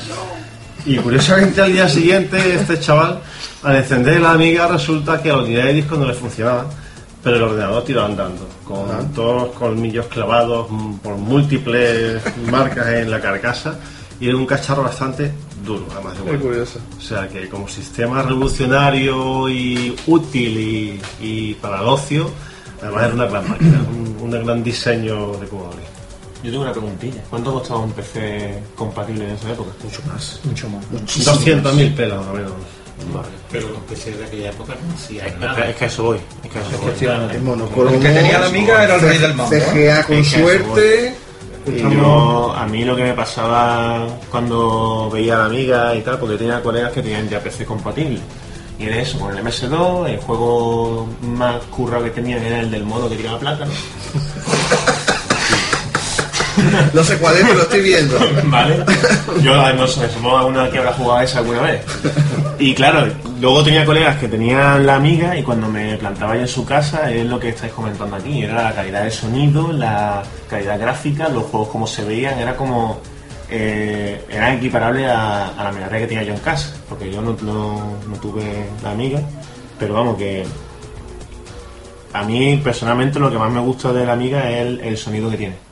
El sonido que tiene, yo, como sabéis aquí, yo escucho mucho chill music, ¿vale? Y cada vez que descubro un artista nuevo que hace música con amigas, eh, es una alegría para los oídos, de verdad, porque tiene un sonido muy característico, tiene unos arpegios que hace que son muy, muy de ese.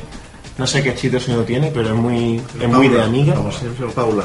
Y, y la verdad es que, vamos, el otro día lo, tenías aquí puesto, que estaba ahí toqueteando, y cuando vi el, el sistema operativo que tenía y tal, con su grafiquito y sus cosas, digo, pero bueno, la gente, ¿cómo, la gente cómo se podía gastar la pasta, porque además me lo habéis confirmado, la pasta en un PC compatible cuando era totalmente inferior. Porque era un mundo diferente, Juanma. Eh, vamos a ver. Ya, pero aquí me, que- estoy hablando, aquí me estoy hablando de que eh, edición gráfica, composición musical, yo supongo que habrá procesadores de texto y todo ese De tipo de todo, cosas. Sí, sí, sí, sí. O sea, no me entra en la cabeza. Porque eh, ten en cuenta que el que se compraba un PC normalmente no era el chaval de la casa, era el padre. ¿Por qué? Porque usaba el Warstar, porque usaba el Lotus 123, porque usaba y tenía que usar esos programas en alguna parte. Y por eso se compraba ese ordenador en casa, porque era el que conocía en el trabajo. La compatibilidad estaba en el PC. Era esencial, era esencial. Siempre yo tengo una anécdota sobre eso que ahora contaré. Eh, Tony, macho, Bueno. amiguero de pro, amiguero de pro, a muerte. Sí. Cuenta, cuenta. Pues yo, yo vi el Amiga en el año 88 y lo primero que vi fue el seno, ¿no? Hostia. Y cuando yo vi a ese hombre acercarse Sector. en la yo decía, sector one. Si hay un tío hablando ahí. ¡Hay un tipo! Es un tipo de verdad y me habla y me ha dicho algo. Y yo apenas había visto el, el Spectrum, apenas había visto el Spectrum con los juegos monocro- monocromos y eso no. Y después de ver a la amiga, pues no, no pude comprarme otra cosa que un Spectrum 48K. Pero luego ya en el ¡Qué bajón, no! Ya ves. Vi a la amiga y me compré el Spectrum. Luego, ya en el año 91, en el año 91, en noviembre, pude redimirme y me compré el, el Amiga 500 Plus Y ya pues ahí empezó mi trayectoria con la amiga y lo que, más, lo que más me gustó fue que en aquella época eh, los gráficos 3D estaban en boga, o sea, eh, estaba empezando poco a poco la infografía a meterse en todas partes, ¿no? Y yo tenía mi Real 3D, que era un programa que le tengo mucho cariño, con el que podía hacer con, con figuras geométricas y primitivas, podía hacer mm, más o menos, podía hacerte tu, construirte tu modelo, ¿no? Y luego podías animarlo vagamente, ¿no? Y era muy increíble porque en 512K el programa eh, entraba, ¿no? O sea, que, y, es increíble lo que, lo que se podía hacer. Ya luego, pues seguí trabajando, seguí aprendiendo porque yo eh, estuve en la escuela de arte aprendiendo dibujo y eso y, y con la amiga, pues mira, aprendí más yo en mi casa con el ordenador que en la escuela de arte que no había ordenadores, es que no había. Eh, ¿Sabes? Yo tenía Luz Paint, el Real 3D y todo eso, y yo iba allí y bueno, ¿dónde está aquí la...? ¿Sabes? Me ponen el pincel y... Una libreta y el lápiz, campeón, y ponte ahí a pintar. Y tuve la amiga hasta el año 99, ¿no? Tuve, ya en el año 99 terminé con una amiga 1200 con 32 megas de RAM, una 68060 50 MHz, con una unidad zip, unidad SD, o sea, un, bicharraco que, que no vea, ¿no? Pero, pero ¿qué pasa? Que yo sufrí el tema de los, del Doom.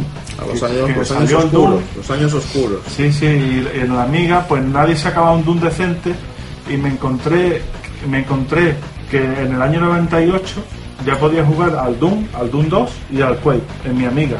Pero ¿cuánto tiempo había pasado ya desde que salió el original en PC? ¿no? Fue cuando empezaste a retrojugar. Sí, entonces bueno, pues yo tenía la PlayStation también y en, en cierta manera para jugar pues me iba a la PlayStation y a la amiga lo tenía más para trabajar, ¿no? Para hacer mis renders 3D, mis vídeos y nada, y las primeras pruebas gráficas que hice para entrar en Big Managers en Barcelona, eh, que fue cuando hice los gráficos para Game Boy, las, las pruebas aquellas que hice las hice con el amiga, ¿no?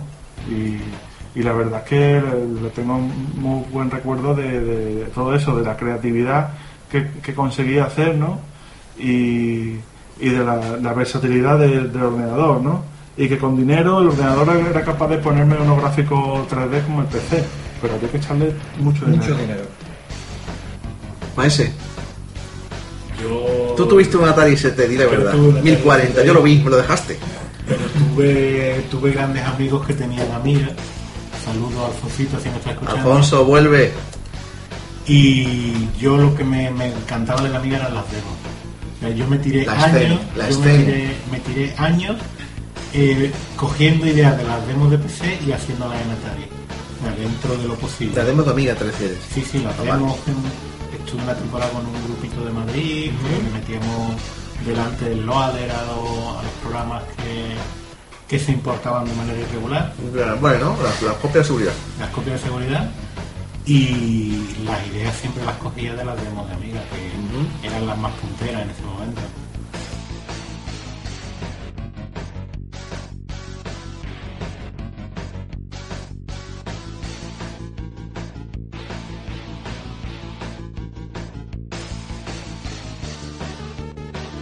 Hablar de la amiga y hablar del dominio público es, es, que hablar del alma de la amiga. Es que es, que es completamente cierto. Quitar, quitar a la amiga de lo que era lo que fue el dominio público y lo que fue todo lo que es la escena, tanto chiptune como de, de mods, del ProTracker, eso que fue impresionante. Es que realmente fue lo que le dio la mega vida a la máquina absolutamente. Yo por mi parte lo que sí puedo decir que la amiga fue para mí fue dos cosas curiosas. Dos cosas curiosas. La primera es que fue todo lo que el Commodore mm, prometía pero no pudo llegar a ser. Es decir, yo con el Amiga fue la primera vez que un ordenador me permitió grabar mi primer disco entero en casa. Y grabé un disco entero en mi casa. Hice la portada en el Amiga. Retocamos las fotos en el Amiga. Absolutamente todo. Todo. Y fue para mí la absoluta libertad. Lo que se supone que, se suponía que los primeros micros iban a permitir, que decía la publicidad, pues la famosa publicidad de Amiga eh, de Sky's the Limit o The Only Limit is Your Imagination, pues en mi caso fue el límite de, de poder hacer, prescindir completamente de un estudio para poder grabar yo y hacerlo completamente todo yo. Y luego en, una, en un tono un poco más gris puedo contar que fue, la, eh, para mí fue una como ser traicionado por un amigo la primera vez que me tuve que me, me tuve me senté en la amiga para pasar un mal rato. Es decir, yo siempre había que yo en aquella época no se usaban ordenadores para trabajar, ¿no? Yo tenía ordenadores, yo trabajaba, no tenía ordenadores. Entonces cada vez que me sentaba dentro del ordenador era para pasarlo bien, ya sea creando, ya sea componiendo, ya sea lo que fue para jugar, ¿no? Pero una vez me tuve que sentar en la amiga a pasar un mal rato, que cuando puse el emulador de PC y inserté el programa padre de la declaración de la renta. y lo recuerdo, recuerdo estar delante de la pantalla de la, de amiga con delante del monitor y decir, Dios, qué coño, qué mal lo estoy pasando. Y, para mí era una sensación rara, ¿no? Porque nunca había estado trabajando a disgusto con los dos, haciendo algo que no, que no quería, ¿no? Y, aquella vez fue, ¿no? Porque para mí siempre que era sentarme del ordenador, siempre era pues para crear, para, para, mm, para expandir mi mente, ¿no? Para, yo- para mí, para eso, lo que el amiga prometió, en mi caso, lo consiguió lo consiguió. Y creo que el caso es que se puede hablar de casi todos los amigueros. Eh, ten- teníamos amigos de nuestro grupo, prácticamente mm, jugones de amigas, todo el mundo jugaba, pero todo el mundo creaba cosas. Y era, era tal la- la cantidad de software disponible para hacer con gran facilidad gráficos 3D que realmente, o me acuerdo del fantástico Vista Pro, por ejemplo, que era la, creación de paisajes, los paisajes efectivamente, que se convertían en. Es que yo era alucinante, la creación de mundos virtuales, para mí, es, todo eso, un, montón de caminos completamente nuevos que se habían prometido cuando los 8 bits, pero no llegaron, y con la amiga sí llegaron, ¿no? De modo que a mí me ha dejado una huella completamente imborrable. Fíjate que, que el Commodore fue la máquina con la que yo hecho los dientes, como se puede decir, incluso con Atari, pero para mí la amiga fue la máquina que realmente me consiguió que como persona, como creativo, realizarme. Eso no, no lo puedo olvidar. Así que desde aquí, un saludo a los señores de Commodore que la, que la crearon. Bueno, la compraron, ¿no? Les vino un poco de rebote, ¿no? Muy bien, ¿alguna cosilla más que queráis contar de amiga? ¿Alguna anécdota personal? ¿Alguna cosilla? Bueno, yo puedo decir que, que eh, fui a casa de un amigo que me dijo, mira que me han dejado juegos nuevos, no sé qué. Me puso el Google Google. Digo, ah, está bien, porque yo en ese momento pues no, no había visto casi nada, ¿no? Y ah, pues está bien, se parece a la máquina y tal y cual, ¿no?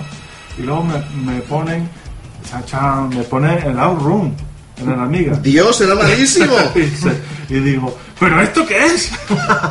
se, ve, se ve el coche y, y no se parece nada. El coche no se parece en nada. Y luego cuando gira la gira hacia la derecha cambian de, de asiento la chica con el chico. Digo, bueno, ¿pero esto qué es? ¿Cómo, cómo puede ser? ¿No? Y eso me una gran decepción. Eso, eso horrible. Sí, es verdad que, que en conversiones de recreativa el Amiga no, no estuvo, excepto el R-Type, por ejemplo, que estaba muy bien. Bubble Bobble estaba Rainbow Island, estaba muy bien. Por ejemplo, Rodland. Rodland no, no, no, era, no era recreativa, efectivamente, no era, no era recreativa, pero fue... ¿Sí era recreativa sí, Vale, pues perdóname. Pues este, la versión de Amiga está muy bien, pero hombre, yo creo que la Amiga es recordado por Defender of the Crown, el, el Amiga es recordado por, por Another World, el Amiga Moonstone. re- re- por Moonstone, por ejemplo, mm, maldito. Eh, pero Ah. quiero decirte, ese, ese software original de Amiga fue absolutamente increíble, ¿no? Eh, sí, el- la, la saga Turrican, los tres títulos. Turrican que hay, ¿no? Eh, y hay más juegos, el Apidia, ¿no? Eh, son juegos, el Project X, son juegos muy buenos que, que no son conversiones, pero pero son excelentes. Que, Yo lo que echo de, yo lo que echo de menos es en, en- los PC actuales, la, verdad que lo he hecho de menos hace bastante tiempo, eh, quizás es culpa mía, ¿eh? a lo completamente culpa tuya. El sorprendente, el sorprenderme como yo me sorprendía antes con la amiga. Que un amigo mío te pasaba una caja de 10 disquetes, que si lo piensan es, es nada, y tú sabías que en esos 10 disquetes podía haber mundos. Había en 10 disquetes podía haber un demo, podía haber 3D, podía haber animaciones y todo era muy sorprendente, muy mm, abriendo camino, todo con cosas nuevas, ¿no? pues mira, la culpa de eso la tiene la PlayStation con sus vídeos y muchas otras plataformas que, que te han llenado la cabeza de vídeos y de animaciones infográficas, ¿sabes? Eh, y el PC pues también tiene muchas animaciones increíbles y muchas demos increíbles que están hechas para las, las últimas tarjetas del momento y ha perdido mucha gracia, la verdad. El Amiga te- era solo siempre el mismo ordenador y iba creciendo, creciendo, creciendo, iba cada vez a más, ¿no? Y, pero el PC es que el- lo que crece es la máquina, pero el software va creciendo para que te compres la máquina, que es muy diferente. Claro, hablando de software. No, pisaros, pisaros. No, hablando de software, yo quería comentar que el Amiga fue capaz de poner en escena algo que nunca se había visto, que eran los pinball.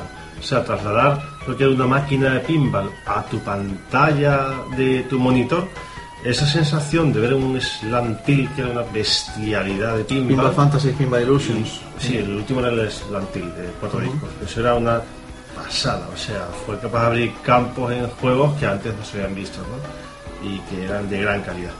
Entonces, Bueno, sí se habían visto, eso- pero no tan espectaculares, ¿no? Ah, lo había, lo había, pero Porque hasta el Atari 2600 tenía... Pero su pinball, pero- pero- A ese nivel, Marcelo. A ese nivel, a, ese- a claro. ese nivel totalmente de acuerdo. que- Un 10 para eso, vaya. No, yo iba a, a darle la razón a, a Tony, en realidad, que, que es verdad de que ahora la- los programas, y todas las- todos los juegos que se hacen hoy en día para PC, eh, en realidad no se preocupan mucho de economizar, o a lo mejor no como antes, a- al ordenador que vayas a usar. O sea, ellos te dicen, saco este juego, requiere tanto, tanto, tanto. Antes era la plataforma que te venía y tenías que hacer lo que fuera para que fuera lo más óptimo posible. Juanma, yo perdona, perdona que te diga, a mí eso me importa menos. A mí eso me importa. Nos desviamos del tema, pero para eso el programa hacemos lo que nos da la gana. Lo desviamos si nos da la gana. Es nuestro Y programa y- eh, Exactamente, cuando queremos. Entonces, y y este es el caso. Ya vale. Eh, no, yo- lo, que yo pienso, eso me importa menos. eh. La- ya sabemos que las características técnicas de un juego de ahora te van a pedir una máquina que no eres capaz de comprarte dentro de un par de años y cosas así. ¿no? Bueno, eso, eso a mí me importa menos. A mí me importa más que yo cuando veo los juegos que están saliendo en- ahora mismo, tanto para PC como para consola y demás, ¿sabes lo que me recuerdan? No sé si te va a reír de mí. Me recuerdan los libros para colorear. Porque es decir, tienes ya los cuadros hechos y solamente tienes que poner color rojo aquí, color verde allí.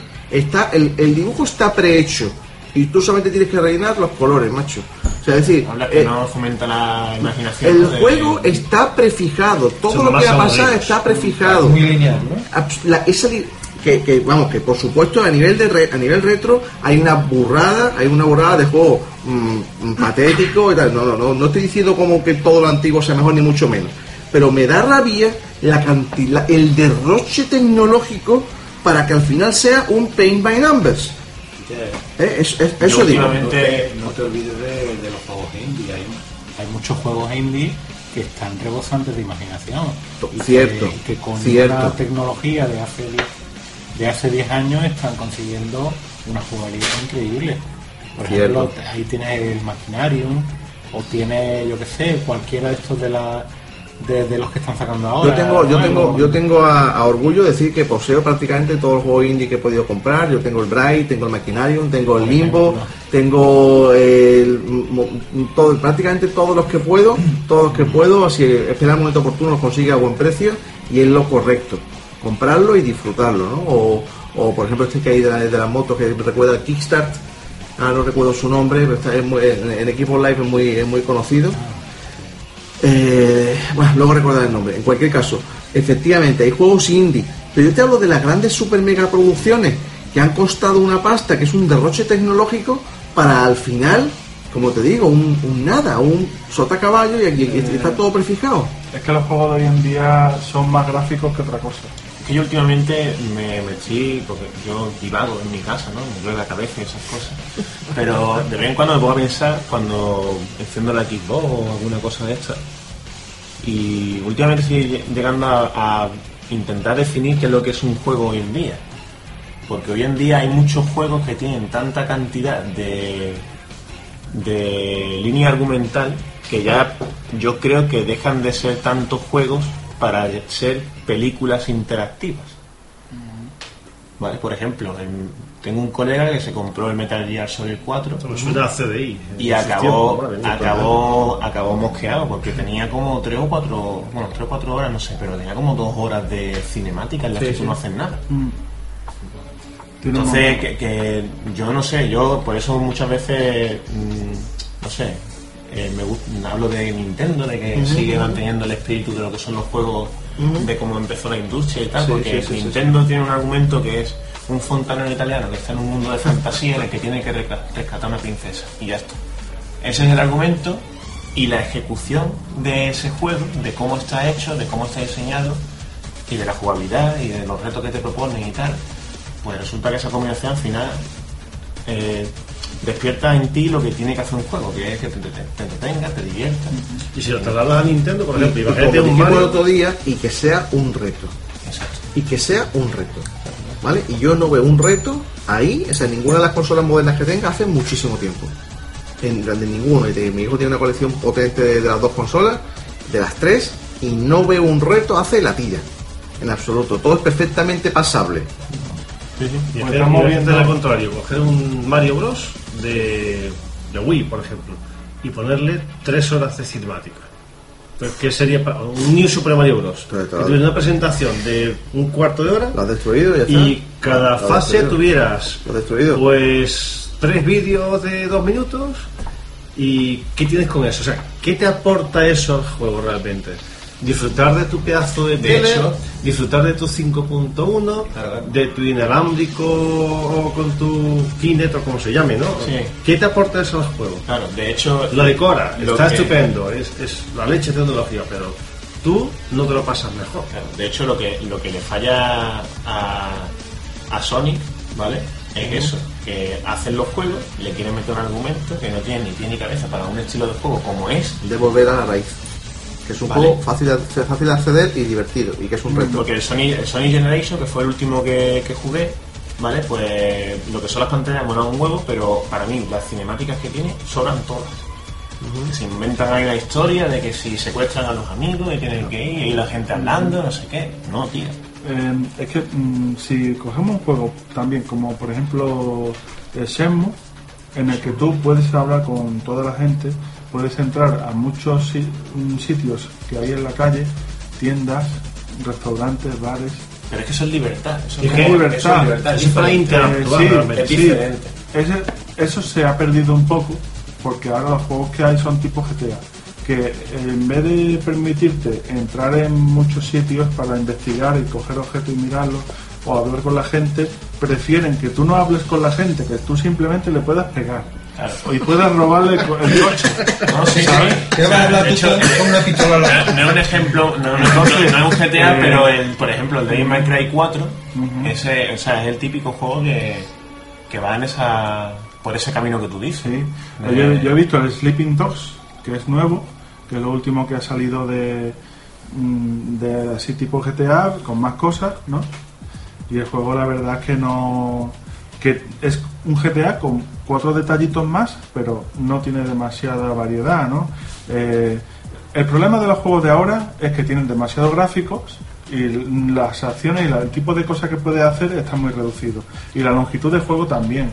Porque claro, si tú intentas hacer un Zelda a Link to the Past con unos gráficos de última generación, sería imposible, te quedarías sin dinero, porque eso con el mapa tan largo que tiene, eh, pero ahora mismo los juegos, el mapa que tiene, tú te fijas que son secciones cuadradas pequeñas en el que tú ha- haces algo y pasa a la siguiente sección. Porque eso cuesta mucho dinero, mucho dinero texturizarlo, hacerlo de, ge- de gente currando. Eso es, eso es. Bueno, ahí, Y- ahí, perdón.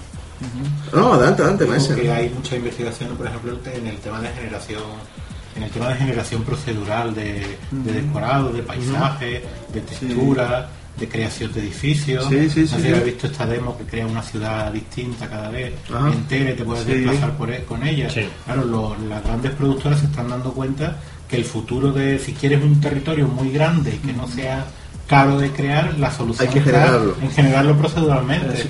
Ahí el, el número uno en la generación procedural es el este de los enanitos, ¿cómo se llama? El Down Fortress o algo así. El Dwarf Fortress. Sí, ese. Qué pedazo de juego. Eh, y son caracteres Sí, con cuatro sí, colores. sí. Yo conozco un juego de PC que ocupa 96K y es un es una especie de Quake muy bien hecho con, con su textura, sus enemigos, su efecto de luz y ocupa 96K nada más. Eh, Entonces te, te piensas, bueno, ¿y por qué este- esto ocupa 96K con un juego completo con niveles?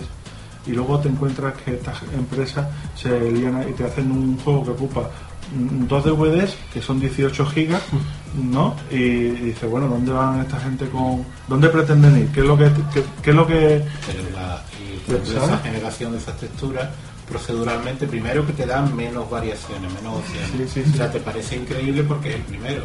Si todos los juegos generan las texturas proceduralmente, diría, wow, tienen las texturas iguales. todos". No, pero tendrías que verlo. Eso por un lado. Y por otro lado, que eh, contratar a un tío para que dibuje textura o para que haga fotos y las vaya adaptando como textura es muchísimo más barato que contratar a un tío que sea un genio y que se dedique a programar texturas procedurales.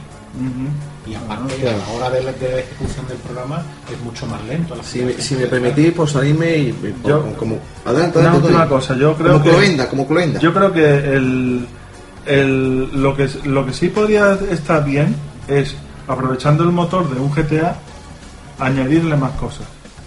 ¿No?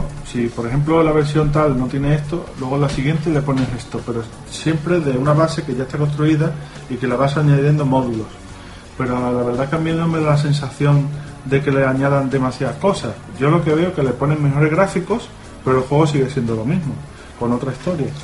Cuando tú presentes el juego a los inversores, lo que tienes que presentar son gráficos.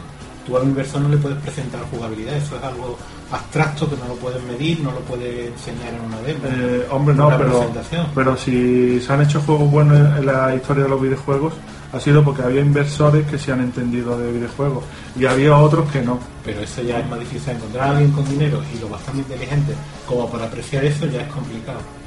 entre, entre complicado e imposible. En Japón, y- en Japón sí lo hay. No es imposible, Entonces, es complicado. Yo recuerdo que en América, cuando Nintendo presentó el New Super Mario Bros., lo presentó en una gran pantalla con cuatro personas jugando en plataformas. Los gráficos del New Super Mario Bros. no es una cosa para tirar cohetes. Embargo, vendieron esa jugabilidad. O sea, ese juego relanzó de alguna manera una consola que tenía ya cuatro años y medio y era pura jugabilidad. o sea, hay excepciones, pero Es claro, que no, es- no es lo Nintendo- habitual. pero es que no, Nintendo no es lo habitual. vida, claro. es- sí, no es la tendencia. todo lo que toca mejor. O sea, Sí. Nintendo mañana saca un accesorio para freír huevos para la Wii. Oye, qué buena idea. Para Y lo venden, es que lo que saque Nintendo se va a vender. Huevos Wii fritos. Wii, El Wii Fry. de Wii de nosotros freímos. Muy bueno. Ya, pues me, me parece muy interesante lo que decís yo, por- por- por- como colofón solamente comentar una pequeña cosa, y es que más allá de los términos, de los temas técnicos que estáis tocando que son muy interesantes, yo tengo otro tema, y es que para mí los juegos no cuestan dinero, da igual. Es decir, los cuesta- el dinero que cuestan los juegos, tengo un- un- un- compro muy pocos juegos, solamente los que me interesan mucho. Para mí el juego, lo que yo lo que significa es inversión en tiempo. Porque para mí la riqueza en este momento de mi vida es tiempo. Que es lo que suele pasar con la edad adulta, que lo que, lo que menos, lo que más te falta es tiempo, es lo que más necesitas. Y yo para mí, mm, en este momento, el tiempo invertido en ver do- dos horas de cinemáticas, me voy al cine con los niños o me voy a la playa para ver dos horas de cine. Te digo con franqueza, yo mm, disfruto mucho más poniendo un jetpack que sé que si llaman por teléfono, llaman a la puerta, puedo dejarlo, mientras el tío se lo comen, que cuando vuelve, cuando vuelve, cuando vuelve a la puerta sigo en el mismo sitio, mm, estar, y empiezo y paso un rato, y son mis 15 minutos, no de casual, no de jugador casual, no, me entiendas, yo soy un, un antijuego, antijuego casual, pero jugando un juego que es, que es un reto, que lo sigue siendo, me resulta infinitamente más divertido. Y yo tengo la necesidad de gestionar mi tiempo, que es lo más valioso que tengo en este momento, porque dedico tantísimo tiempo al trabajo que no tengo otra cosa, que para mí mm, el planteamiento del juego en este momento de 8, 9, 6 horas de juego en el cual, como os había comentado antes, mm, está claro que hay un camino prefijado y tengo que conseguirlo, para mí eso, eso no me interesa, para eso a mí no es un videojuego. Lo parece, lo parece, pa- tiene, tiene toda la pinta, pero no es. Y ahora temblad. La última creación de Nintendo, la Super 16 bits, entra en escena. Super Nintendo. El cerebro de la bestia.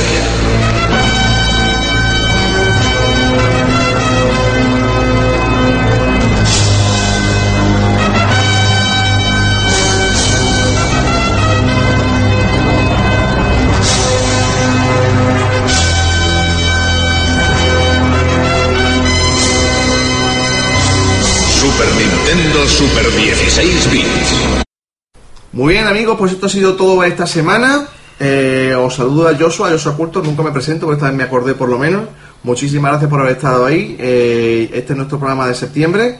Recordad que nuestra idea es que todos los días 1, máximo día 2, tenéis el programa disponible en iVoox, en iTunes y donde vosotros queráis. Y nada, un placer hablar con vosotros. Nos despedimos, señores. Hasta luego. Hasta luego. Hasta luego.